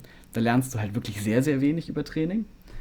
Wenn ich mein Ziel beschreiben würde, würde ich sagen, ich möchte einen Haufen an Trainern in Deutschland haben, denen ich meine Mutter anvertrauen würde. Weil, oh. wenn ich, ich, ich habe jetzt das Problem, meine Mutter ist 68 und mit 68 kommen dann auch schon mal die Wehwehchen und ich merke halt, ah, da sind einige Physio-Probleme, sie hat zum Glück einen guten Physio. Aber ich merke halt, viele der Probleme, die sie hat, die könnten relativ simpel mit zwei Trainings die Woche ganz problemlos zur Seite geschoben werden. Aber woher weiß ich, dass ein Trainer, den ich ihr empfehlen kann, also ich bin jetzt, ich, ich wohne jetzt in Neuss, sie wohnt in, in Goslar, wir sind vier, vier, vier Stunden voneinander entfernt. Ich kann also nicht jeden Tag hinfahren und mir die Trainingssessions machen. wenn du mich wirklich nach dem Traum fragen würdest, der hinter der, der, der Firma steht, ist, ist, dass wir so in 10, 15 Jahren sagen können, wir haben so unglaublich viele Leute ausgebildet, dass ich dir in ganz Deutschland jemanden empfehlen kann, der deine Mutter trainiert, der deinen Leistungssportler Bruder trainiert, ähm, der weiß, wie man jemanden trainiert, der eine Periode hat. Ähm, unglaublich viele Trainer scheitern unglaublich daran, an Männern und Frauen, ähm, das wirklich zu periodisieren oder mit den Leuten zu reden. Und ich sag mal ein bisschen, ich, ich, hätte ja gern den, den durchschnittlichen Standard von Wissen und Praxis. Nicht nur Theorie, Theorie ist ja der Anfang. Also du kannst ganz viel Theorie lernen, dann stehst du auf der Trainingsfläche, du hast immer noch keine Ahnung, wie du eine Kniebeuge korrigierst. ähm, es gibt Dinge, die lernst du halt eben in der Praxis. Und diese beiden Dinge zu verbinden, dass ich in, wirklich überall in jedem Studio stehe und sehe, guck mal, da ist jemand, ah, okay. Wenn ich dem mein Abzeichen sozusagen gebe, wenn der bei mir graduiert ist, dann weiß ich, bam, der haut es einfach aus dem Park. Der, klar macht man mal Fehler, jeder macht mir Fehler, aber dieses Fehlerniveau ist relativ selten, dieses Bullshit-Niveau ist relativ selten. Und derjenige hat auch gelernt, darüber nachzudenken. Also es ist nicht jemand, der zum Beispiel einfach nur eine Methode raushaut, sondern jemand, der sich guckt, okay, wer bist du? Wie bewegst du dich? Was sind deine Anforderungen? Was brauchst du? Und dann tatsächlich ein Template aus dem Arm schütteln kann, wohl wissend, ah, okay, du bist 40 Jahre alt, hast so und so viele Trainingstage Zeit, jetzt gucken wir, wie du dich bewegst. Aha, du hast, du hast einen Unfall gehabt. Ähm, machen wir, kriegen wir hin. Und dass wir guten Gewissens immer sagen können, da wird jetzt kein Blödsinn erzählt, sondern demjenigen wird geholfen, demjenigen wird was gezeigt und derjenige hat auch Erfolge. Ja? Und dem wird jetzt nicht die 300 Euro Stoffwechselkur verkauft. ja, es ist, ähm, ich meine, und das ist ja eigentlich auch so, wie man dann wenn man so, ich würde mal behaupten, ich bin dann ja auch irgendwie über meinen eigenen Weg so dazu gekommen, mhm. dass ich sagen würde, okay, ähm, ich würde jetzt ein äh, ganz solides Training gestalten. Mhm. Und dann war es für mich auch immer fraglich, okay, warum gibt es da keinen, keinen so klaren Weg hin? Also warum lernt man das nicht? Man lernt es nicht im Sportwissenschaftsstudium, man lernt es definitiv nicht in der B-Lizenz. Hat mich mal geschockt, ja, das hat mich sehr geschockt. Ich dachte jeden Fall nicht eine Sportwissenschaft wäre es besser. Ja, ähm, man lernt auf jeden Fall nicht in einer Fitness-ökonomischen ähm, Ausbildung und mhm. äh, sozusagen es gibt gefühlt eben das Level steigt und auch äh, in diversen Studiengängen und Ausbildungen wird das Niveau immer höher, aber trotzdem ist es eben noch so, dass ja sehr viel fehlt. Mhm. Daher ähm, erstmal nächste Frage, wo hast du das Gefühl, wo fehlt noch am meisten? Also was sind so die, mhm. die krassesten Probleme noch? Ich denke, ein sehr krasses Problem. Also zum einen, ganz, ganz simpel, ähm, ich denke, wenn man, wenn man jemandem vermittelt, warum etwas funktioniert, wenn er versteht, wenn ich etwas mache, was passiert, wenn ich diesen Bizeps-Curl mache, der versteht, da gibt es so zwei, drei Mechanismen, die muss derjenige nicht wissenschaftlich verstehen. Das ist Quatsch. Derjenige muss auch keine Paper lesen können. Quatsch. Er muss einfach nur verstehen, okay, Muskelwachstum wird ausgelöst durch einen Mechanismus und diesen Mechanismus, den löse ich beispielsweise aus durch viel Spannung oder wenn es brennt oder wenn, wenn der Muskel kaputt geht. Und im nächsten Schritt, ja, was mache ich für Spannung? Ja, schweres Gewicht nehmen. Aber ah, ich brauche mal ein bisschen Zeit. Kann ich leichteres Gewicht nehmen? Dann habe ich mehr Stoffwechselreize, weil ich weiß, dann wird es halt sauer. Und in exzentrischen Belastungen habe ich einen Muskelschaden. Wenn man den jetzt über nachdenkt, ah, das sind die Möglichkeiten die meisten Leute wissen gar nicht, was Muskeln auslöst. Die, die fragen solche Fragen wie, wie viele Sätze, wie viele Wiederholungen? Oder wie schwer? Leichtes Gewicht oder schweres Gewicht? Und das sind ja Fragen, die, die lösen sich von allein. Wenn du einfach diese Mechanismen anguckst und dann die Studien ein bisschen dazu anguckst, was da passiert, verstehst du relativ schnell, okay, ähm, ich muss einen Spannungsreiz haben, um Muskeln aufzubauen. Und damit ich alle Muskelfasern habe, muss ich halt nah ans Versagen rangehen oder schwer trainieren. Die beiden Möglichkeiten habe ich. Und dann gucke ich zum Beispiel, muss es Versagen sein? Ah, nee, da habe ich sogar ein bisschen mehr Erholung. Das sind so ganz simple Sachen. Das sind, die, die erklären sich, aber viele von den Fragen, die erklären sich von allein, wenn man versteht, warum das eigentlich funktioniert. Wenn man das Ganze zuerst mal komplett in die Einzelteile zerlegt und sich die Frage stellt, warum mache ich das eigentlich? Was ist denn Training überhaupt? Ich denke mir, rein theoretisch könnten wir auch in den nächsten 50 Jahren ähm, eine Gentechnik-Technologie entwickeln, äh, mit der wir bestimmte Gene austauschen, von alleine aktivieren, dann brauchst du nicht mehr trainieren gehen. Dann wirst du von alleine stärker, dann wirst, nimmst du von alleine ab und baust automatisch mehr Muskeln auf. Aber was ja? wird was, was dann auf der Strecke verli äh, verloren, verloren gehen würde? Ja. Was wird, also nach deiner Meinung nach, beim, also spielen wir jetzt mal Szenario. Ja. Was macht Training sonst noch aus für dich, außer Muskelwachstum? Training ist Entwicklung. Ähm, und was man immer bedenken muss, wir, wir, Training ist ja etwas, warum mache ich das? Ne? Ist auch völlig in Ordnung, jeder hat seinen Grund. Ähm, für mich ist es, früher war es tatsächlich rein Leistung und besser sein. Und das kam dadurch, dass ich nur also gemobbt wurde und einfach besser sein sollte als früher. Ja? Dann habe ich Kampfsport gemacht, habe jemanden gegen die Wand getreten und habe mich besser gefühlt. Das ist eine Sache. Später ist mir jetzt irgendwann aufgefallen, okay, ich bin jetzt so weit, da muss ich nichts mehr beweisen da kommt jetzt diese ganze nackt gut aussehen Geschichte so langsam aber sicher eine andere Bedeutung. Und das denke ich ist auch in Ordnung. Das heißt, man hat einen Grund dafür. Aber egal, was man macht, man erreicht es nicht, ohne was reinzustecken. Man erreicht es nicht, ohne auch ein psychologisches Wachstum zu haben. Ähm, und das ist eine Sache, die im Sport auch ganz wichtig ist, die, die ich versuche, so den Leuten, die sehr wissenschaftlich unterwegs ähm, sind, was ich gut finde. Und den Leuten zeige ich immer Profi-Bodybuilder. Und Profi-Bodybuilder sind ganz oft nicht wissenschaftlich unterwegs. Was die haben, ist bis, bis zum Umfallen. Die machen, die machen einfach noch drei Sätze. Die ziehen einfach durch. Und wenn es brennt, dann machst du noch mehr. Ja?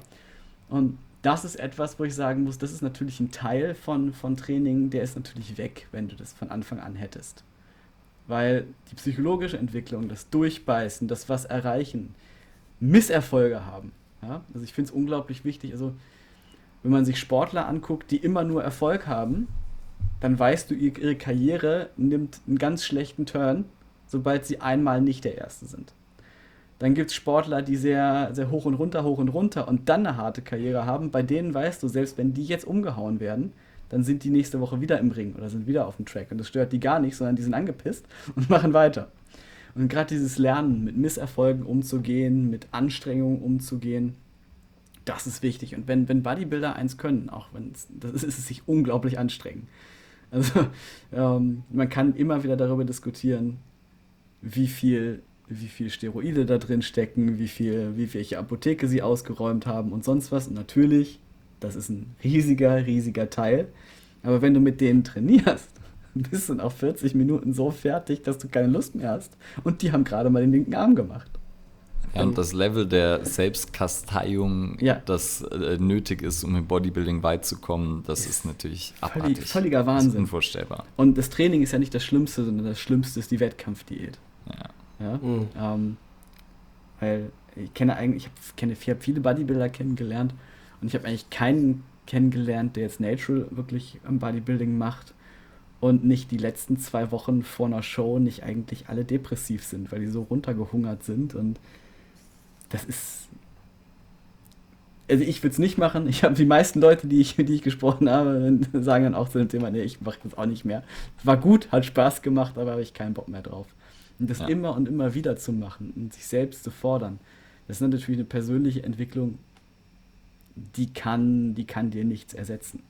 Ja. Mhm einfach, wir haben ja auch kein, kein, ich sag mal so, wir haben ja kein genetisches Gedächtnis. Ja? Also wenn ich jetzt quasi vorprogrammiert auf die Welt kommen würde und ich hätte all diese Erfahrungen und diese richtigen Verknüpfungen schon, dann käme das ja, aber ich komme ja, ich kriege ein bisschen Genetik reingeschmissen und ab dann muss ich ja selber lernen, ich muss mich selber entwickeln.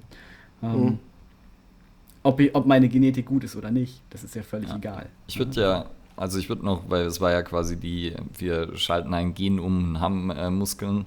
Ähm, so der, der andere Aspekt wäre noch, dass durch das Training ja im Endeffekt nicht nur die Muskulatur profitiert, sondern halt Knochen, Sehnen, Bänder und so. Und das sind Absolut. ja alles Anpassungen, die Absolut. dann vielleicht auch irgendwann noch genetisch erzeugbar wären, aber schon ein bisschen schwieriger, weil da ist es ja dann wieder so eine so eine Reizanpassungsfrage, ja. die, äh, glaube ich, beim dummen ja. Muskel ein bisschen leichter ist. Ähm, hm, ja. Äh, vor allen Dingen, es sind ja auch ein bisschen, das ist auch vielleicht ganz interessant, also das sind ja auch ein, ein, unterschiedliche Reize. Also wenn ich jetzt, wenn ich jetzt wirklich meinen, meinen Knochen auch trainieren will, dann muss ich das so früh wie möglich machen. am besten noch in der Entwicklung und tatsächlich meistens mit Sprüngen. Also mit Sprüngen und sag ich mal so High-Impact-Geschichten, bei denen halt wirklich sehr viel sehr schnell abgefedert werden muss. Muss ich jetzt lachen? Es gibt ja diese MyJump-App auch fürs, fürs iPad, mit der man so Sprunghöhe und so testen kann. Und äh, wir haben die letztens getestet und mein Geschäftspartner, der Nils, hat meine Sprungfähigkeit mit Frank, Prädikat Kartoffel, beschrieben. also, auf jeden Fall. Ähm, und selbst ich könnte natürlich, obwohl ich, ne, ich bin jetzt 36, also ich werde kein Profisportler mehr, aber ich selbst ich habe halt noch Luft nach oben. Ja? Ja. Nicht so viel ja. wie jemand, der super talentiert ist, aber es ist, es ist immer Entwicklungsspielraum da noch. Und das ist eigentlich auch ganz gut für die Knochen, weil die reagieren da ganz gut darauf. Ansonsten muss man sehr schwere Gewichte bewegen für die Knochen. Ja, ähm, ja das ist ja eh so ein, so ein Ding auch, geht ja ein bisschen zurück auf das, was du davor gesagt hast, dass das, was wichtig wäre in so einer Ausbildung oder im allgemeinen Trainerwissen, ist ja so ein bisschen diese ich glaube, du hast es in der Nachricht äh, auch First Principles genannt, dass man mhm. eben die Prinzipien hinter Training mhm. versteht und eben mhm. zum Beispiel die Art und Weise, wie ein Muskel hypertrophiert versteht, zum Beispiel versteht, wie passen sich Sehnen an, wie passen sich Bänder an, wie passen sich Knochen an. Und dass man darauf basierend dann seine Methoden wählen kann. Und, und auch, und auch bewerten.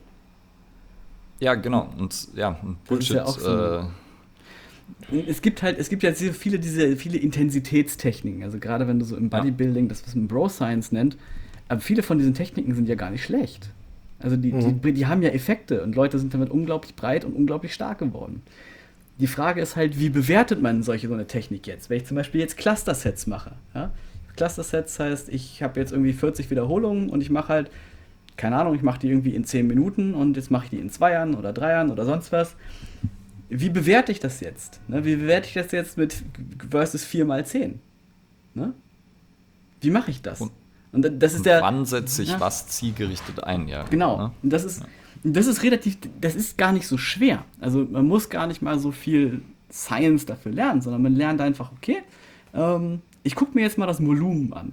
Weil ich habe es natürlich in unserem Skript ein bisschen übertrieben. Ich habe verschiedene mathematische Methoden dann beschrieben, wie man das tatsächlich bewerten kann äh, wie man zum Beispiel Pit mit 2x10 vergleichen kann, indem man, ähm, äh, wie heißt es denn, äh, Exertion Load Form Formeln hat.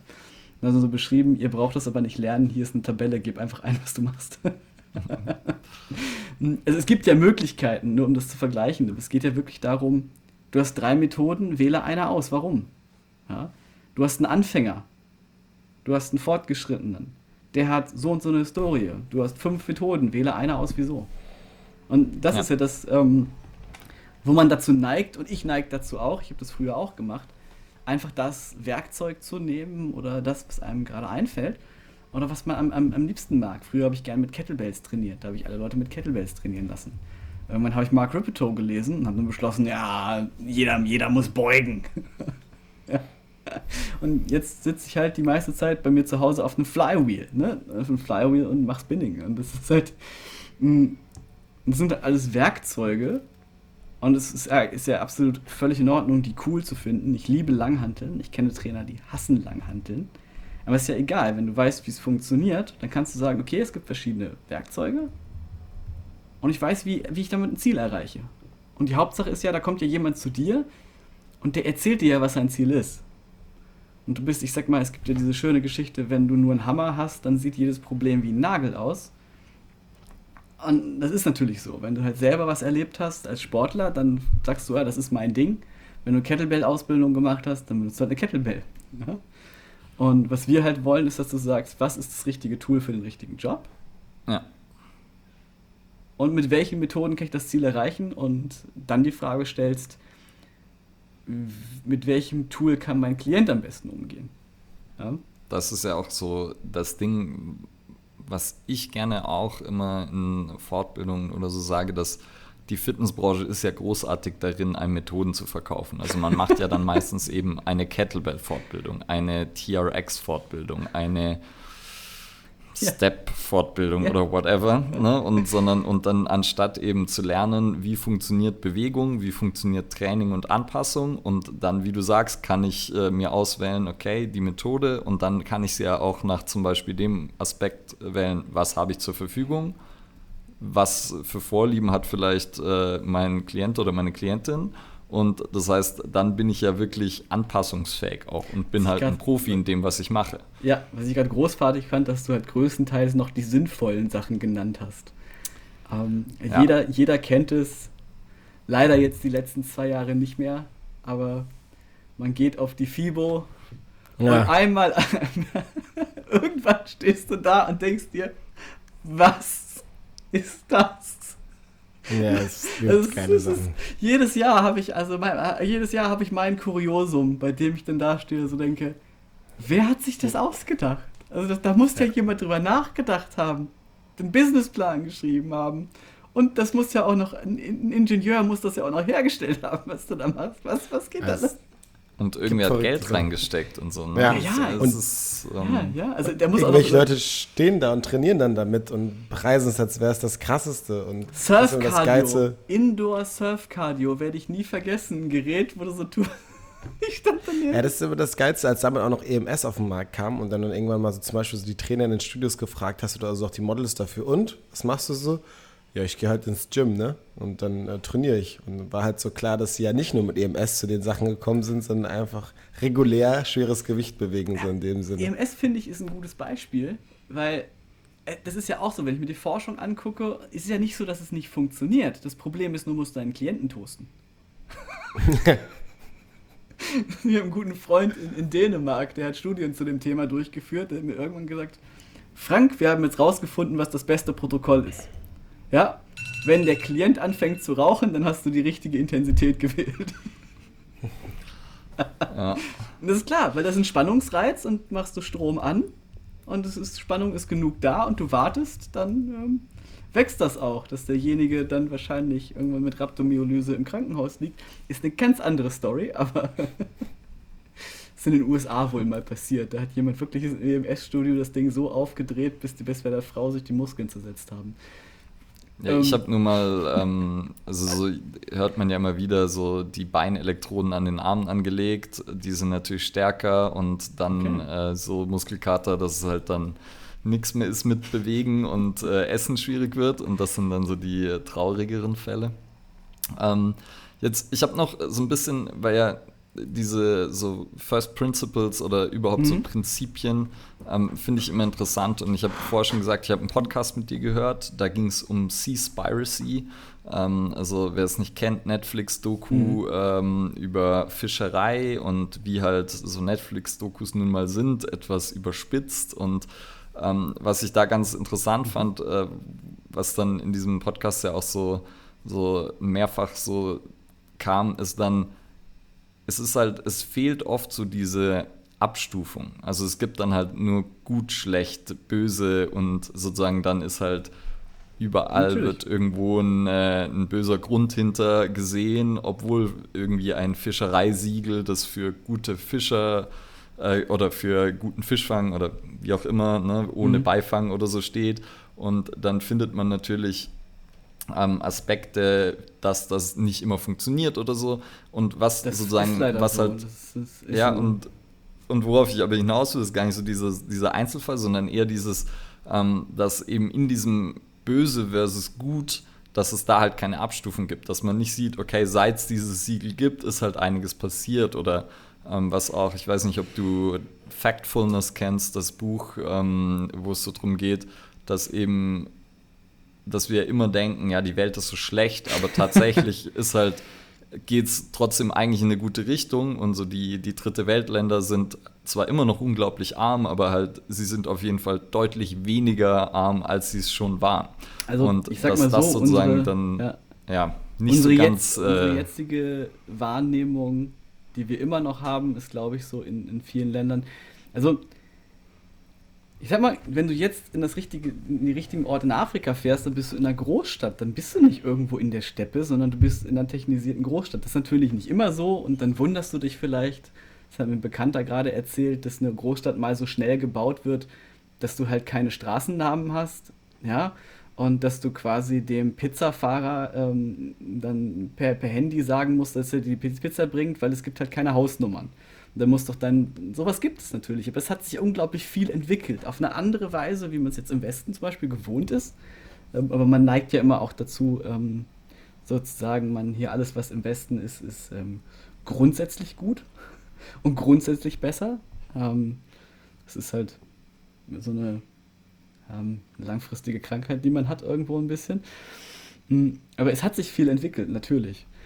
Ähm, und man neigt halt dazu, diese Dinge auf eine Weise zu sehen, die natürlich immer biased ist. Und wenn ich, wenn ich eins im Psychologiestudium gelernt habe, was ich sagen muss, was ich wirklich im Studium gelernt habe, dass ich meiner eigenen Wahrnehmung nicht so doll trauen sollte, weil es unglaublich viele Varianten gibt, wie ich mir einfach von der Art, wie mein Gehirn funktioniert und wie es gebaut ist, dabei in den Fuß schieße und wie ich mich selbst verarsche. Ja, du hast ja eigentlich die, die klassischste schon selbst erklärt. Dadurch, dass wir im Westen leben und die westliche Welt konstant um uns haben, empfinden wir das alleine schon als besser, weil wir es halt kennen. Mhm. Und das ist ja schon so die, die einfachste Form der, der Verzerrung. Dabei ist der Witz ja, dass wir auch hier im, also ich nehme jetzt einfach nur Deutschland, Deutschland hat intern unglaublich verschiedene Kulturen mit unglaublich verschiedenen Werten. Und ich fahre ja relativ oft durch Deutschland, selbst wenn ich jetzt, sage ich mal, ähm, das, was auch ein AfDler als Deutscher verstehen würde, nehmen würde, ja, selbst dann habe ich unglaublich viele verschiedene Kulturen. Das will aber keiner hören.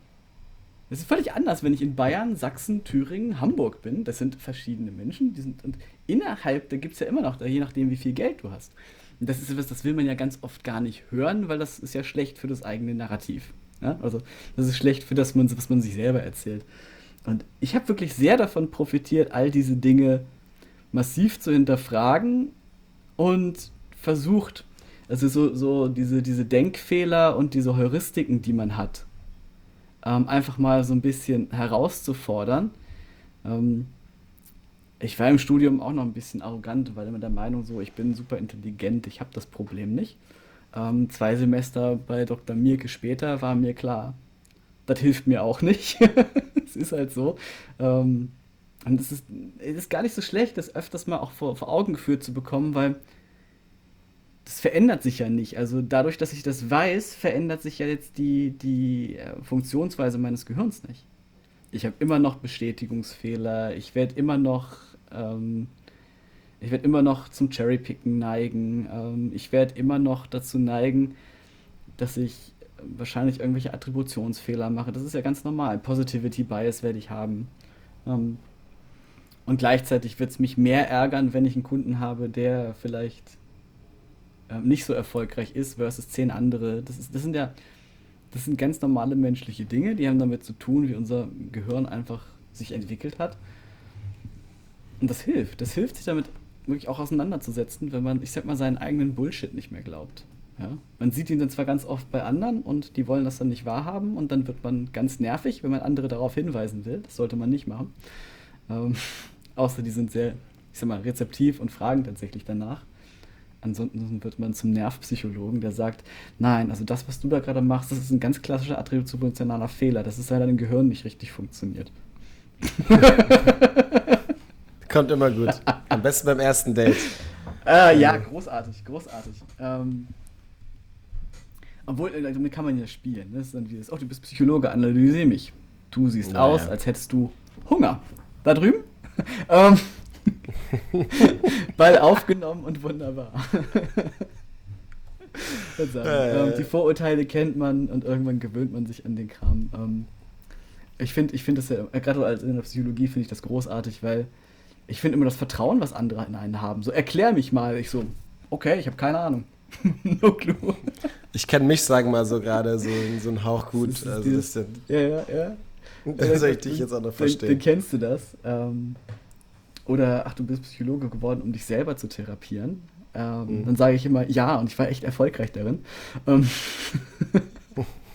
ja, hat gut funktioniert. Ähm, ja, das sind jetzt diese klassischen Ich glaube, Dinge. da die, die Vorteile, was das angeht, da gibt es auch einige. Ja. Unmengen, ja. Unmengen. Äh, in meiner ersten Vorlesung okay. haben wir alle, durch, äh, alle Bekannten so ähm, durchgezogen. Das, das ist, was Sie die nächsten drei Jahre sehen werden. Ja. Okay. Und das ist aber auch, um, ähm. ne, also Seaspiracy ist halt dieses Beispiel, was du gerade gebracht hast. Das ist halt so, man, man neigt halt so zu Extremlösungen. Ja? Und die funktionieren ja halt nicht. Das macht ja keiner. Und alles ist entweder gut oder schlecht, äh, weil man versucht, Dinge einzuordnen. Dabei kann man auch Dinge weniger schlecht machen, indem man bestimmte Dinge gut macht. Und dann ist es sicherlich immer noch nicht wirklich gut, aber es ist schon mal besser. Es ist schon mal deutlich, deutlich besser. Und man neigt, also das ist vielleicht, äh, ich hatte durch meine Reisen habe ich so ein bisschen das Gefühl, das ist auch so ein bisschen das Musterschülerproblem in Deutschland. Man hat irgendwann eine Idee und setzt es komplett um. Und zwar so knallhart. Der Rest der Welt hält sich nicht dran, aber so ein bisschen, damit es besser funktioniert. Und in Deutschland muss es genau nach Plan Quadrat A, Ablaufschema A bis F durchgezogen werden. Und wenn das nicht geht, dann ist es schwierig. Also das ist so ein, schon auch so ein kulturelles Ding, ähm, was bei uns doch sehr stark ist. Ja? Also es geht dann nach Vorschrift.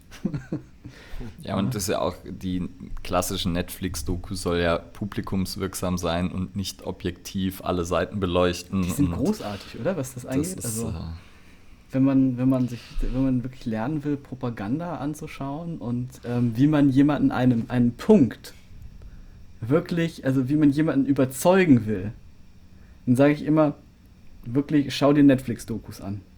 Weil das sind mhm. Meisterstücke, Meisterstücke der Voll. Propaganda. Storytelling, das Narrativ da drin, dann, dann auch immer ganz wichtig, es sind immer ein oder zwei Filmemacher, die auf ihrer das haben sie sich von Michael Moore Mit geklaut. Persönlicher Story. Ja, ja. immer so. Ja. Und seit Ewigkeiten dabei und haben sich das dem jetzt mal angenommen. Es ist immer der gleiche Ebene Style. Immer. Genau, du hast immer die persönliche ja. Ebene, zack, zack, zack. Und dann fopp, und unterschwellig haben sie dir ähm, gerade reingezogen, dass äh, du auf keinen Fall jemals mehr Fische essen solltest und auch die Leute in Afrika sollten das nicht machen. Auch die, die vom was Fischfang leben, dürfen das jetzt auch nicht mehr. Was ja dann auch wieder wiederum schade ist, weil ja auch da eben so eine gewisse Abstufung einfach dann wieder, zumindest für mich, die Message halt viel äh, glaubwürdiger, viel relevanter machen würde. Weil die, die Grundmessage so, okay, etwas weniger Fisch macht wahrscheinlich Sinn, dann eben auf noch ein paar andere Sachen achten, macht vielleicht auch Sinn, mhm. ähm, aber eben so dieses Absolute und dann die Verknüpfung eben mit wieder allem Möglichen, das so, ja, ist dann wieder schwierig, aber Gut, da, ich will auch gar nicht zu sehr in genau, die ne, Richtung abdriften. Die Frage ist eben auch, kann man das, was man eigentlich im Kopf hat, schaffen? Ist das realistisch? Und ja. das, was da gefordert wurde, das ist diese, diese Lösung am Ende, die ist ja einfach nicht realistisch. Also das ist ja, das ist ja ein Ziel, da müsstest du so viele Menschen kontrollieren, so viele Länder und sonst was das ist ja, das ist ja eine Utopie. Vielleicht funktioniert es. Also ich ermutige Menschen normalerweise, sich immer ein großes Ziel zu setzen, das komplett unerreichbar ist im Coaching. Wo sie jetzt sagen, normalerweise sagt die Psychologie, du sollst das nicht tun, ähm, aber ich breche es dann runter auf erreichbare Ziele und auf die fokussiert man sich dann. Ja? Das eine ist halt quasi der Nordstern, mit dem man unterwegs ist.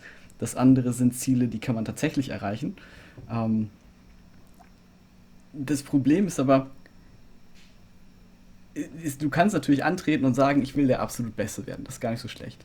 Wenn du jetzt aber sagst, die einzige Lösung, die ich akzeptiere, ist diese, diese unglaublich radikale Lösung, dann verbaust du dir ja auch die Flexibilität. Ne? Gerade beim dem Thema finde ich das so schwierig, weil bei dem Thema weiß ich, wenn ich jetzt durchsetzen könnte mit einer kleinen Marine, ne, dass bestimmte Zonen nicht befischt werden würden, dann würden diese Zonen dafür sorgen, dass der Fischfang in allen anderen Zonen drumherum deutlich besser wäre. Das heißt, es wäre besser für alle. Es wäre besser für die Umwelt, es wäre besser für die Fische, es wäre besser für die Industrie. Es wäre für alle besser. Also es, es, es gibt eigentlich keinen Nachteil, außer dass irgendjemand sagt, nö, ich fahre da jetzt rein und ich nehme die Zone auch mit, weil da ist ja sonst keiner. Das heißt, die ist besonders reich für mich. Das heißt, man muss es natürlich durchsetzen und ähm, aber das ist halt eine Möglichkeit. Ja? Und das ist halt die Frage ähm, nehme ich solche Möglichkeiten überhaupt in Betracht? Ja? Das ist ja. so das. Und das, worauf ich damit eben hinaus wollte, ist, dass es das ja eben auch in der Trainingswelt halt zu Genüge gibt. Also oder in der Fitnesswelt, dass eben diese, das meiner Meinung nach halt oft so ein Abstufungsproblem und so ein, ähm, ja, Einschätzungsproblem und Gewichtungsproblem. So, was ist wie wichtig? Worüber macht es Sinn, sich wirklich viele Gedanken zu machen? Und was ist vielleicht wurscht? Ähm, Audiokommentar: Cedric hat aus Versehen gegen sein Mikro gehauen. Das habt ihr wahrscheinlich gehört. Uh. Ein bisschen verdutzt reingeschaut. Ähm, ja, deshalb, ähm, und das ist ja auch was, was ihr dann eben versucht sozusagen zu ändern, indem man ja zum Beispiel Prinzipien beibringt, weil. Genau wenn man eben diese Grundprinzipien von Training kennt, von Coaching kennt, dann weiß man ja auch, wie du ja vorher schon gesagt hast, wie man das dann anwenden kann. Weil dann weiß ich, wann kann ich was einsetzen, genau. in welchem Fall, wenn ich einfach die Grundlage verstehe. Und deshalb ist es ja auch so wichtig, dass man die halt gescheit lernt und nicht eben immer von ähm, ja, irgendwelchen neuen Methoden geblendet wird. Vor allen Dingen, ich sage immer, einen guten Trainer erkennst du nicht daran, dass der jemanden trainieren kann, mit dem der keine Probleme hat und der die Medaillen ab abreißt. Ähm, das sind oftmals sogar vorsortierte Leute. Einen guten Trainer erkennst du daran, dass er immer noch dann Erfolge hat, wenn eigentlich jedes Training mit dem Kunden irgendwas schief geht, der nicht macht, was er soll, der nicht so weit runterkommt, wenn die Kniebeuge einfach nicht funktioniert, wenn derjenige jetzt nicht vier Tage Zeit hat, sondern der hat jetzt noch eine Familie und möchte nur um von 5.30 Uhr bis 6.30 Uhr trainieren und der hat nur diese bestimmten Sachen. Und wenn du in diesen, diesen Einschränkungen denkst, dann merkst du halt, dass bei vielen Leuten dieses Methodenlernen zusammenfällt. Jemand, der Prinzipien kennt, denkt sich so, oh, ja, das ist jetzt eine interessante Aufgabe. Jetzt überlegen wir mal, was man damit machen kann. Was ist nochmal das Ziel? Okay, alles klar. Du hast das, du hast diese Sachen. Okay, pass auf, dann geh raus, mach dies und das und das. Ich schreibe dir das auf, schick mir ein Video, ich komme vorbei. Und das ist halt diese Flexibilität. Das ist, das ist auch das, was ich als Kompetenz sehe. Also in den schwierigsten Situationen zu sagen, okay, das sind jetzt suboptimale Bedingungen, absolut. Hier ist meine Idee, wie ich das Problem löse und trotzdem erreiche ohne dass man jetzt sagt, nö, das geht nicht. Sondern dass man sagt, okay, ich schaue mir einfach die Prinzipien an und jetzt MacGyvern wir halt was zusammen. Das wird nicht das Beste sein, was du jemals erreichen kannst, aber es ist das Beste, was unter den jetzigen Bedingungen möglich ist. Ja? Und oft sehe ich halt Leute, die sagen, ja, du musst jetzt dreimal die Woche ins Gym, dann machst du Starting Strength, dann machst du das. Und dann sagt derjenige, dafür habe ich gar nicht die Zeit. Ja, dann wirst du halt nicht erfolgreich. Das ist halt. Kann ja auch, äh, funktioniert halt auch, aber halt dann wieder nur mit einem kleinen Teil an, äh, genau. an äh, Klienten und Klientinnen. Der Trick an der Geschichte ist, und das ist ja auch wieder der, der Denkfehler, sagen wir, du hast 2000 Klienten in deiner kompletten Trainerkarriere mal gehabt und dann hast du 150 Leute, die sehr erfolgreich waren auf deiner Homepage. Das heißt immer noch, dass fast 90% deiner Leute irgendwann aufgehört haben.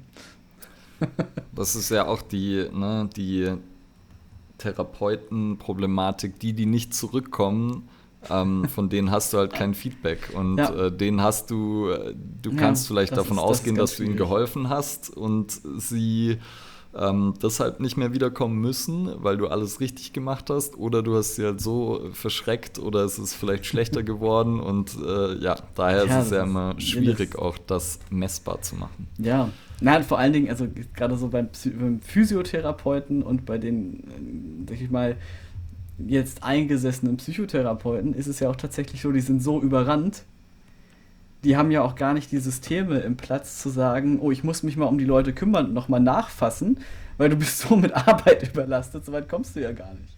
Das ist ja auch so. Ja, klar. Ne? Das, das, und wenn du eh schon den ganzen Tag arbeitest, dann kommst du nicht die Idee, hey, ich rufe jetzt nochmal 20 Leute an, die sich nicht mehr gemeldet haben, um Feedback-System einzubinden.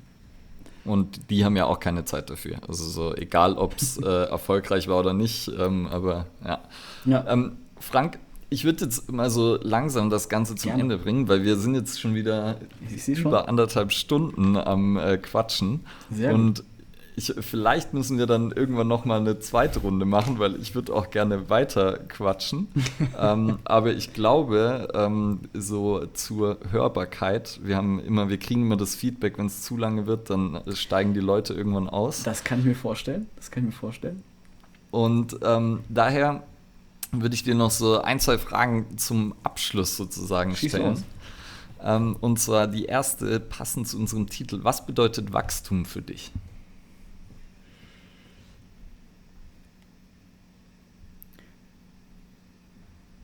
Ich denke, Wachstum ist für mich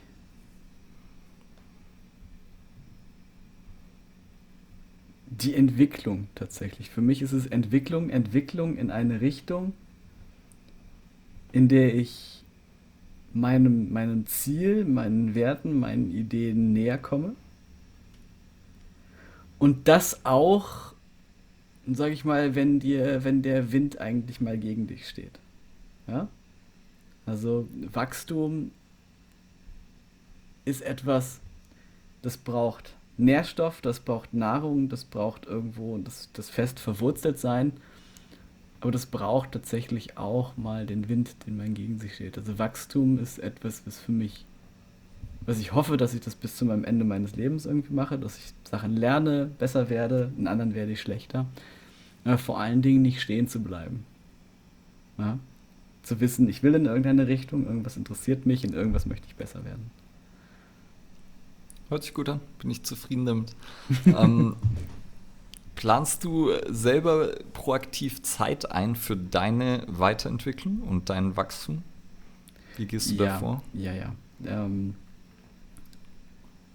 ich habe ich hab mindestens ein bis zwei Bücher, ähm, die ich pro Monat mindestens lese.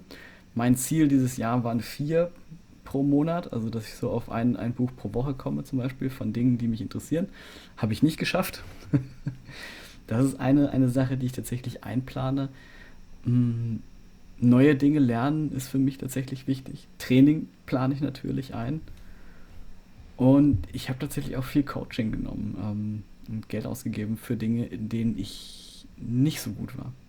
Also ich bin zum Beispiel, letztes Jahr zum Beispiel ist mein Business fast mein, also nicht die DKAA, sondern mein eigenes Business ist fast komplett vor die Wand gefahren, weil die, die Verkäufer eingeboren sind und ich habe gemerkt, oh, ich bin in dem Bereich nicht gut aufgestellt. Und ich musste für mich jetzt jemanden bezahlen, der ähm, besser ist und mir dabei hilft, um das zu lernen. Um, ähm, stehe ich eigentlich jeden Morgen auf und beginne meinen Tag immer mit irgendwas Interessantem. Entweder ein YouTube-Video und einem Hobby, entweder es hat mit Arbeit zu tun oder Hobby. Und ich versuche eigentlich jeden Morgen irgendwas Interessantes als erste Beschallung ähm, während ich mich raussetze und in den Himmel starre. Ähm, das ist nämlich mein, mein Pro-Tipp. Wenn du den Tag gut starten willst, geh raus und starte in den Himmel, weil sich dann dein Melatonin wieder abbaut. äh, aber in die Zeit nutze ich tatsächlich, um immer irgendwas zu gucken, jeden Morgen in irgendeiner Form. Ja. Und wenn das Geld da ist, versuche ich auch Weiterbildungen zu machen. Deswegen, also, das ist mir tatsächlich sehr wichtig. Und neue Dinge zu lernen, neue Sprachen zu lernen wenn die Zeit da Sehr ist. Cool. Ja. Nice. Mein Japanisch Von ist ein bisschen eingerostet, aber es ist irgendwie da. Von den Büchern, die du jetzt äh, dieses Jahr gelesen hast, ähm, welches ist äh, herausgestochen ähm, als äh, besonders lesenswert als besonders oder hat dich irgendwie hat oder hat dich irgendwie besonders weitergebracht? Hm. Weitergebracht. Also ich habe ich habe Stephen Kotlers Art of Impossible gelesen. Ähm, von dem Mann halte ich tatsächlich eine Menge. Da geht es tatsächlich auch um den, den Coaching-Bereich, den ich jetzt ausgebaut habe. Also um all diese Dinge, wie erreiche ich Dinge, die Neurowissenschaft von Flow. Ähm, Jocko Willings Buch Extreme Ownership. Mhm. Die, ich sage immer, ist eine Navy SEAL-Version von Mark Manson, falls ihr den kennt. Mhm. er erzählt genau das Gleiche. Du hast immer das Gefühl, wenn du nicht machst, was er sagt, dann reißt er dir den Kopf ab. oder er isst dich einfach. Oder äh, jedes Mal, wenn dir schlecht geht, kommt er dann morgens und erzählt dir, good, mission accomplished. Ähm, das waren so die zwei Bücher, die ich dieses Jahr gelesen habe, die tatsächlich Effekte haben. Ein Buch, was ich aber noch nicht, noch nicht fertig habe, was ich seit Ewigkeiten lese, was aber total großartig ist, ist ähm, Behave von Dr. Robert Sapolsky. Ähm, Braucht ein bisschen. Ja, es ist. Ähm, ich, ich halte Sapolsky für den wahrscheinlich begnadetsten Lehrer und Professor und Speaker und Writer, den es zurzeit auf diesem Planeten gibt. Auf der anderen Seite ist alles, was er schreibt, auch de definitiv harter Tobak. Also du sitzt hier so da, wow, was hast du eigentlich alles gerade geschrieben? Um, ähm, und Behave ist natürlich, um, ähm, ich, ich, weiß gar nicht, wie es auf Deutsch heißt. Es gibt auch eine deutsche Übersetzung. Um, ähm, Wir schreiben es ja. in die Shownotes. Ich ja, weiß, ich habe auch nur die englische hier stehen. Ja. Und tatsächlich ähm, Stephen, King, Stephen Kings Buch On Writing, ähm, okay. wo er über Schreiben gesprochen hat. Das ist ja. tatsächlich auch ganz interessant. Ähm, weil es alt, ich sag mal, ich habe zwei Bücher geschrieben, jetzt noch ein drittes und man, man hat immer das Gefühl, jeder, der mal kreativ tätig war, wird lernen, ähm, ja, es gibt diese Phasen, ja, es gibt diese Stile und ja, es gibt diese Probleme und die hat jeder. Ähm, auch ein Bestseller-Autor ist da nicht gefeit davor. Der ist sogar tatsächlich noch tiefer abgestürzt, als ich es jemals war. Also daher.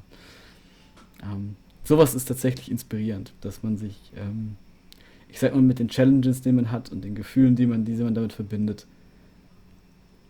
dass man sagen kann, das ist, no, das ist normal, das gehört dazu. Ja, Steven Kotler schreibt das auch. In jedem seiner Bestseller ist er mindestens einmal durchgedreht und hat die Wand eingeprügelt. Ja? Und seine Frau weiß das inzwischen schon. Das ist halt interessant zu sehen, dass selbst Leute, die halt so weit kommen und irgendwo zu den Besten gehören, sagen, ah, ah bestimmte Dinge gehören dazu. Das ist einfach so.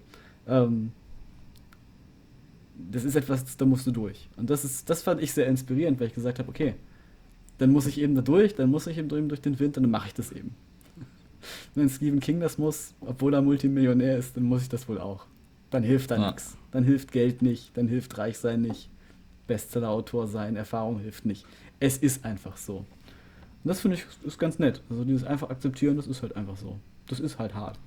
Ist so. Wo kann man dich und äh, deine Bücher dann finden? Also ich habe zwei Bücher also geschrieben, die findest du beide unter www.tegerfitness.de, T-A-E-G-E-R fitness.de. Ein Buch über Training, ein Buch über Ernährung und ein Trainingsprogramm aus einer Studie, das aus einem ähm, aus einem Kneipenwitz entstanden ist und dann extrem effektiv war, das wir auch noch rausgebracht haben. ähm, das, das gibt es dann auch noch. Das findest du alles unter tegerfitness.de. Irgendwann habe ich auch für mein Coaching mal eine neue Seite unter frankteger.de. Da kommst du aber auf die gleiche Seite. Und wenn dich das Thema Trainer sein interessiert, ja, wenn du also denkst, okay, ich bin mit den ganzen Ausbildungen, die man hier irgendwo sieht und ich, ich, ich steige da nicht durch, dann kannst du auch zu uns kommen ähm, zu, äh, auf www.dkka.de. Da findest du neuerdings, wir haben jetzt auch einen Podcast. Den findest du da auch. Da kannst du auch die anderen Jungs kennenlernen, die bei uns sind. Ähm, und sollte das für, was für dich sein, kannst du mit dem Kevin telefonieren. Und der klopft dann tatsächlich ab, ne, wenn du das hörst, ob du dann, ob du dann wirklich für uns geeignet bist und ob ähm, wir für dich geeignet sind, was ja auch wichtig ist, weil viele wollen ja gar nicht so tief lernen, die wollen einfach was Schnelles für die Theke. Und das das sind wir halt nicht. Bei uns musst du tatsächlich Kompetenz erlernen. Sehr gut. Ja, das finde ich auch gut, dass ihr das nochmal abfragt. Und da ist ja auch sonst wahrscheinlich Instagram, also at dkka.de, genau, kann man äh, einen guten Eindruck kriegen oder äh, dich unter at franktäger. ja, da kommt, jetzt tatsächlich, da kommt jetzt tatsächlich mehr. Ähm, der, und mein Geschäftspartner, der Nils, der hat mich jetzt dazu gezwungen, Instagram mehr zu benutzen. Okay. Ähm, ja, also ich, ich mache jetzt mehr Psychologie auf meinem Channel und ähm, auf der, bei der DKA machen wir jetzt den, den die Fitnessinhalte, damit das ein Sehr bisschen getrennt ist. Dann äh, Grüße auch an Nils natürlich, ja. weil der hat äh, dich ja uns empfohlen. Ja. Und daher, Frank, erstmal vielen Dank, dass du dir so viel Zeit genommen hast ja. und ähm, uns deine Geschichte und Werdegang und damit so ein bisschen ja auch die Entwicklung der DKKA ähm, erklärt, erläutert hast. Ähm, vielleicht machen wir irgendwann mal eine zweite Runde und tauchen dann noch mal irgendwie in andere Themen ein bisschen ein. Weil mhm. das ist ja auch mhm. äh, bei dir so, dass äh, du kannst äh, viel gerne und lange über alles Mögliche reden. Es ist und, ja auch alles so äh, verdammt interessant. Ja, genau, das, das finden wir auch immer großartig. Und äh, daher schon mal danke für deine Zeit. Na, kein und Ding. Danke, danke, dass ich hier sein kann. Ich finde das ja, ich finde ja Podcasts aus genau einem Grund großartig wo hat man sonst die Möglichkeit, mit genau Interessierten einfach mal auch mal so eine Stunde oder zwei über solche Dinge zu reden oder Leuten in dem Feld überhaupt auch mal zuzuhören. Also deswegen finde ich dieses Format auch großartig, mach's auch so gerne, weil es einfach so wertvoll ist, finde ich. Also ja, das stimmt. Das ist, ja. das ist genau das Ding, sonst hörst du ja ne, so Professor Sapolsky auch nicht eineinhalb Stunden zu. und auch eben ja diese Tiefe ja auch cool ist und ja. man äh, genau ja auch dann sagen kann so okay wenn man dann irgendwie in eine Richtung abdriftet, die aber auch äh, voll interessant ist, dann macht man das und dann ist es genau. auch sehr cool. Genau. Ja. Ich finde das großartig. Bestes Format. Dann alle Hörer und Hörerinnen, wie immer, ihr kennt es schon, äh, abonnieren, liken, sharen, subscriben, teilen mit Haustieren, Verwandten, Omas und Opas, jedem und jeder, den ihr oder die auf der Straße trefft vom Wachstumskompass äh, von Frank und der DKKA erzählen und äh, dann hören wir uns bald wieder. Das Danke, dass machen ihr wir. zugehört habt. Vielen lieben Dank. Frag noch die letzte kleine Frage. Hast du noch irgendwen, mit dem wir uns auf jeden Fall unterhalten sollten? Ich glaube, mit dem Nils könntet ihr euch unterhalten. Der ist nämlich tatsächlich ein guter Spezialist. Ähm, der Dominik, der Dominik Dotzauer, den kennt ihr vielleicht auch. Ähm, mit dem könntet ihr euch noch unterhalten. Ähm, mir fallen bestimmt noch mehr Leute ein, mich äh, zwei reichen, glaube ich. Zwei Jahre Zeit. Ja. Das reicht ja. Das Hey, ihr wisst mehr das- in der zweiten Runde. Ihr wisst das doch, ihr wisst das doch, wie das mit dem Podcast Ja. ist. Man kann gar nicht genug Gäste haben. Das Ja. ist richtig. Ja, in diesem Sinne auch von meiner Seite vielen, vielen Dank. Ja. Das ist auf jeden Fall spannend. Ich glaube, nächstes Mal können wir nochmal bestimmt so mehr in die Richtung auf Psychologie gehen. Da habe ich natürlich dann auch immer äh, noch die eine oder andere Rückfrage vielleicht mehr in das Feld. Und ja, hat Spaß gemacht. Und dann würde ich sagen, liebe Grüße gehen raus nach Neues. Und wie gesagt, like, share, subscribed. Folgt allen. Super. Vielen Dank. Adios. Ciao.